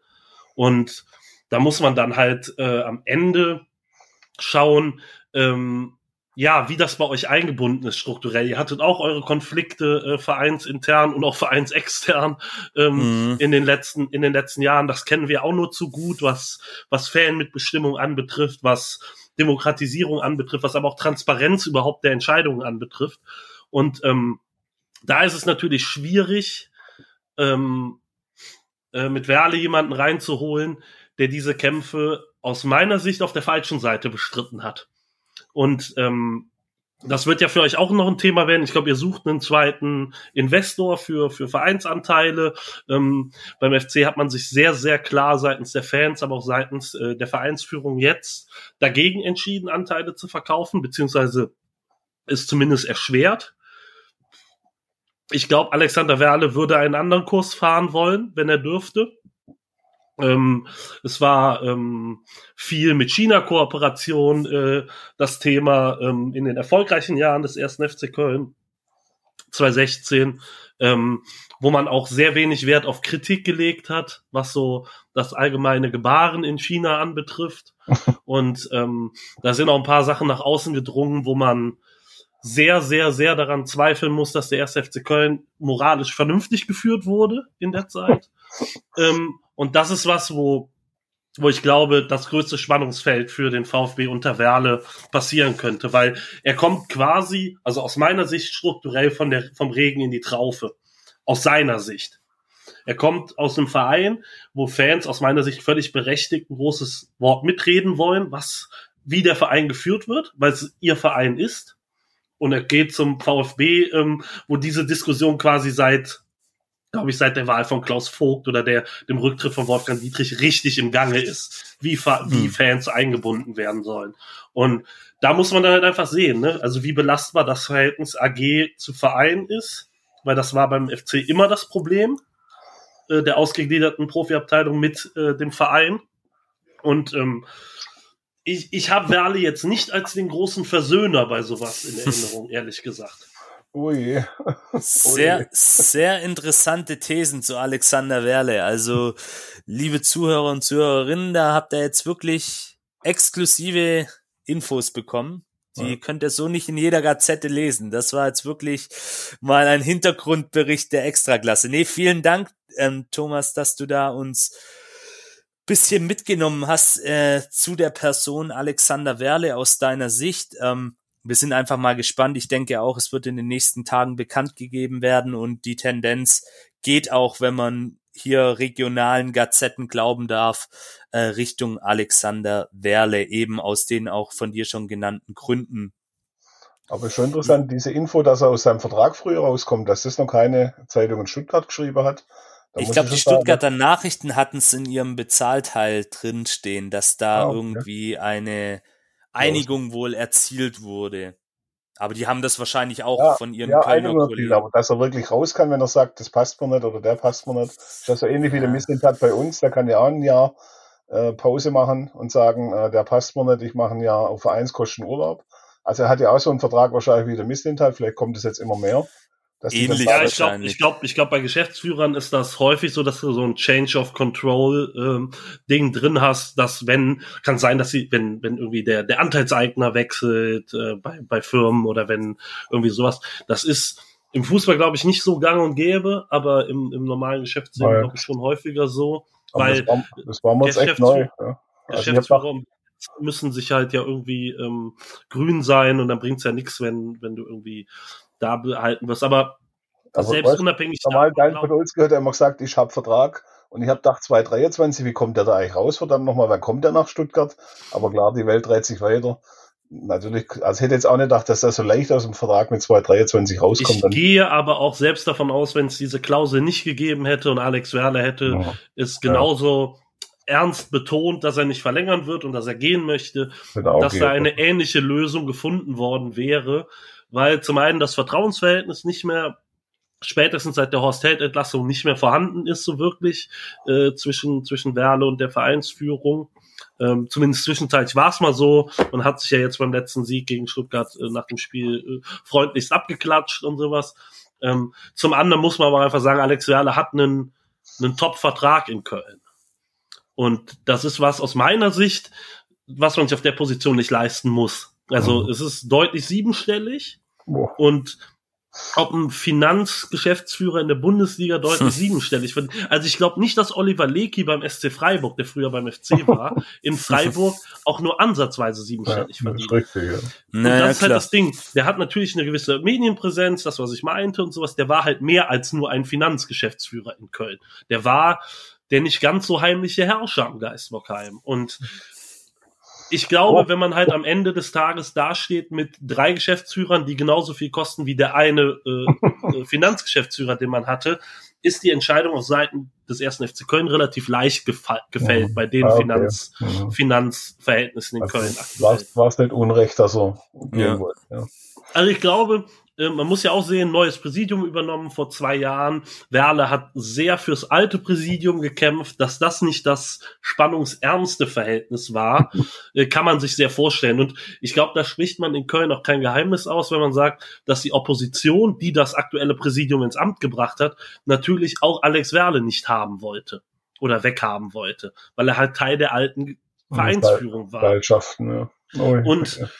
Das war mit Tobias Kaufmann dasselbe. Ich glaube, es war jetzt so ein schleichendes Mhm, Abwandlung. Stück für Stück Mhm. für Stück. Oh, jene absägen. drohen uns ja bekannte Strukturen. Oder Janik, da drohen uns ja Ja, bekannte jetzt warten wir einfach mal ab. Ich, ich Ja, versuche okay. da ein bisschen unvoreingenommen in die Sache zu gehen. Ich höre mir natürlich an, was der Thomas zu sagen hat und dass Alexander Werle nicht unumstritten in Köln war. Das, das war mir auch bekannt, aber ich bin da einfach mal so fair und, und gib ihm die Chance.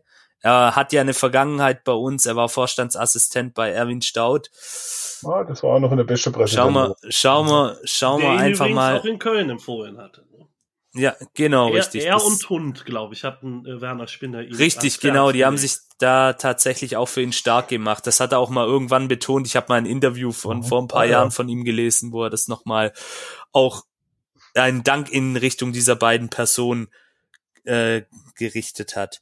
Ja, ähm, wie gesagt, Thomas, nochmal vielen, vielen Dank für diese super Ja, kompetente danke. Einschätzung zur Person Alexander Werle. Ich denke, da werden einige Hörer und Hörerinnen jetzt ähm, aufmerksam zuhören, wenn sie den Podcast ähm, dann sich einverleiben und werden sich sicherlich schon mal so ein bisschen drauf einstellen können. Ähm, wie gesagt, ich denke, wir gehen auch davon aus, dass die Meldung dann offiziell gemacht wird in den nächsten Tagen, spätestens zwischen den Feiertagen, so wie man hört, aus verschiedensten Kreisen. Ja, dann haben wir noch eine kleine Neuigkeit. Ähm, der ein oder andere von euch wird es gehört haben. Gonzalo Castro ist auf dem Weg zu Arminia Bielefeld, wird, wird verpflichtet dort, ähm, zunächst einmal nur für die Rückrunde. Ähm, gehört damit dann auch zu den dienstältesten und erfahrensten Bundesligaspielern der aktuellen Saison. Ähm, über 400 Spiele. Ich meine, dafür muss man ihm schon Respekt zollen. Hat auch bei uns seinen Anteil gehabt am Aufstieg. Äh, letztes Jahr dann oder let, zur letzten oder zur aktuellen Saison hin wurde sein Vertrag dann nicht verlängert. Hat für einigen Diskussionsstoff äh, gesorgt in Stuttgart bei den Fans. Da gibt's verschiedene Meinungen dazu, aber ich denke, ähm, es war vielleicht dann doch am Ende des Tages die richtige Entscheidung ähm, und wir wünschen ihm natürlich alles, alles Gute in Bielefeld. So fair muss man und so sportsmännisch muss man dann vielleicht auch am Ende des Tages sein und er hat definitiv immer noch seine Daseinsberechtigung in der Liga und ich bin sehr persönlich sehr, sehr gespannt, ähm, wie er sich da auf der Alm schlagen wird in Ostwestfalen. Also ich auch. Ich wünsche ihm auch Ja. alles Gute. Er hat Auf bei uns ein schönes Fall. Jahr gehabt. Das letzte Aufstiegsjahr war sein erfolgreichstes bei uns und da hat er echt mal gezeigt, was er kann. Und Ich Ja. hoffe, also ich wünsche ihm auch, dass er in Bielefeld auch klarkommt, so ein Klos-Nachfolger vielleicht. Der ja auch nicht mit Ja, ja, ich glaube, Fabi Klos, das ist wie Lukas Podolski in Köln, den, den, den zu ersetzen, das, das wird ganz, ganz schwer. Da, da sind, glaube auch schon die Planungen für ein Denkmal an der Schüko Arena, weil der, der ist natürlich auch eine lebende Legende, aber klar, ähm, Gonzo Castro kann da sicherlich mit seiner Erfahrung auch den Bielefeldern helfen, hoffentlich dann nicht gegen uns. Äh, Ja. Bielefeld ja bekanntermaßen ein Angstgegner von uns. Da haben wir ja seit ein paar Jahren nichts mehr dagegen geholt und ja. Schauen wir mal. Es ist noch nicht offiziell. Ähm, also Stand heute, Montagabend, 22.50 Uhr, habe ich noch keine offizielle Vereinsmitteilung von Bielefeld gelesen. Aber der Transfer scheint laut Kicker ziemlich in trockenen Tüchern zu sein. Ja, ähm, dann kommen wir noch zu unserem Tippspiel. Das muss ich hier mal kurz nebenbei öffnen. Dann sage ich euch auch gleich, wer hier der Tabellenführer ist. Könnt übrigens auch noch einsteigen rund um den Brustring Kicktipp.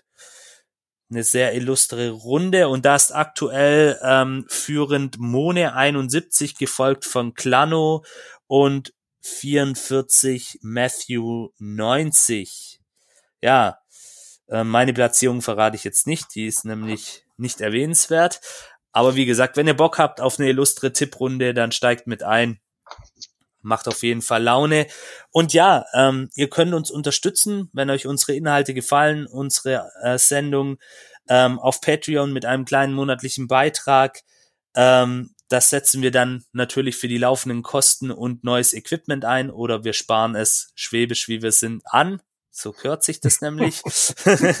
Belohnung gibt's auch. Jeder neue äh, Spender, jeder neue Einsteiger bei Patreon oder auch bei ähm, PayPal, das ist nämlich auch möglich, kriegt ein kleines Starterpaket von uns. Ähm, Gebt uns bitte auf Apple Podcasts eine Bewertung. Das hilft uns nämlich enorm, ähm, auch in der Reichweite, dass andere Interessenten uns leichter finden und Rezensionen. Es gab in der letzten Zeit keine neuen, werden natürlich, egal ob sie schlecht oder gut sind, vorgelesen. Das machen wir, so fair sind wir.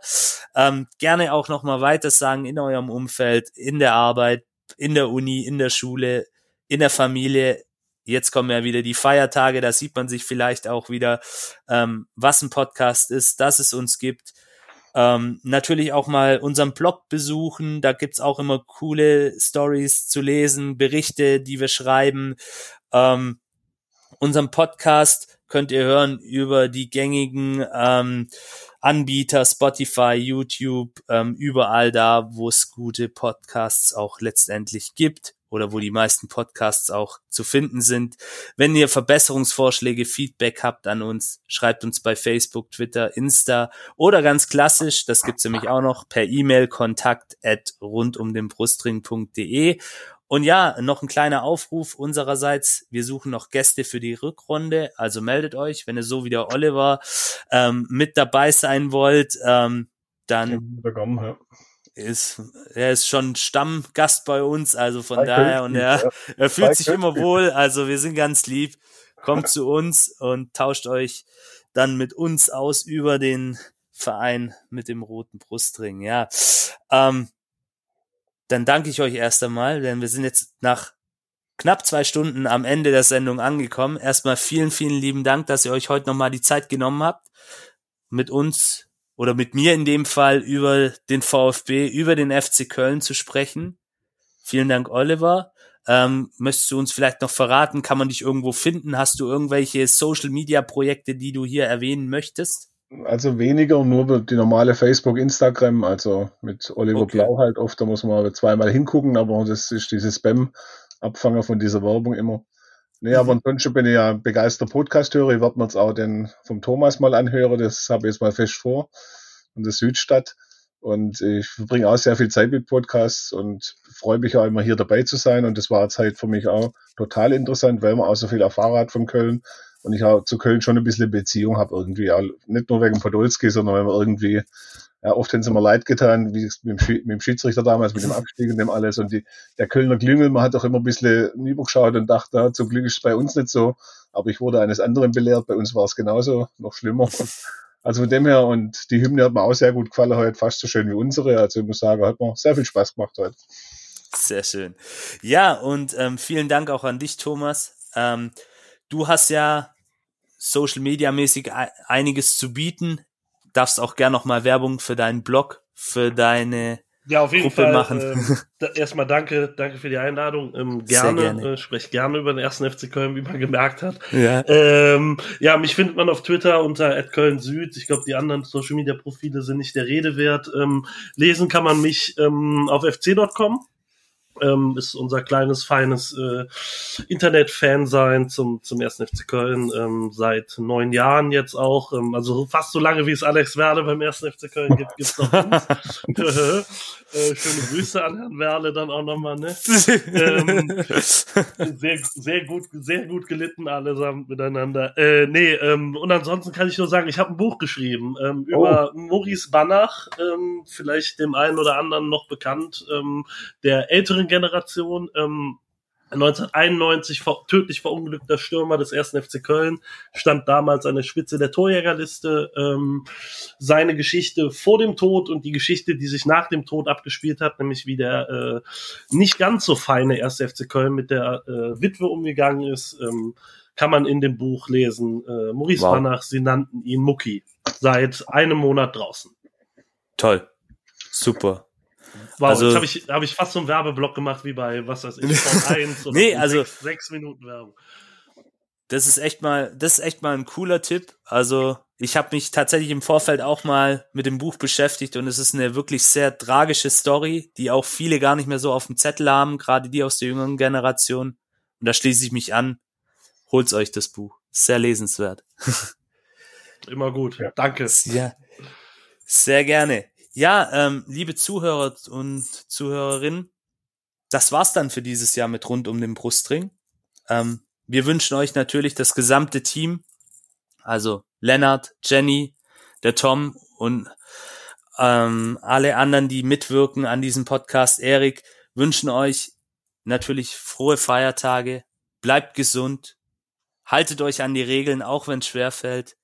Geht zum Impfen, wenn ihr es noch nicht getan habt. Das ist einfach wichtig. Dann kommen wir auch wieder gemeinsam da raus. Dann können wir auch mal wieder bald schöne Altstadt-Auswärtstouren nach Köln fahren. Das ist nämlich immer sehr unterhaltsam. Und schaut einfach nacheinander, passt aufeinander auf, seid lieb zueinander. Das ist das Allerwichtigste. Bleibt oder werdet wieder gesund, wenn ihr es nicht seid. Und schöne Festtage, einen guten Rutsch ins neue Jahr, alles Gute und wir hören uns in alter Frische. Nach dem Viertspiel, genau richtig. Nach dem Viertspiel hören wir uns, hören wir uns als nächstes. Macht's gut, schönen Abend, Servus.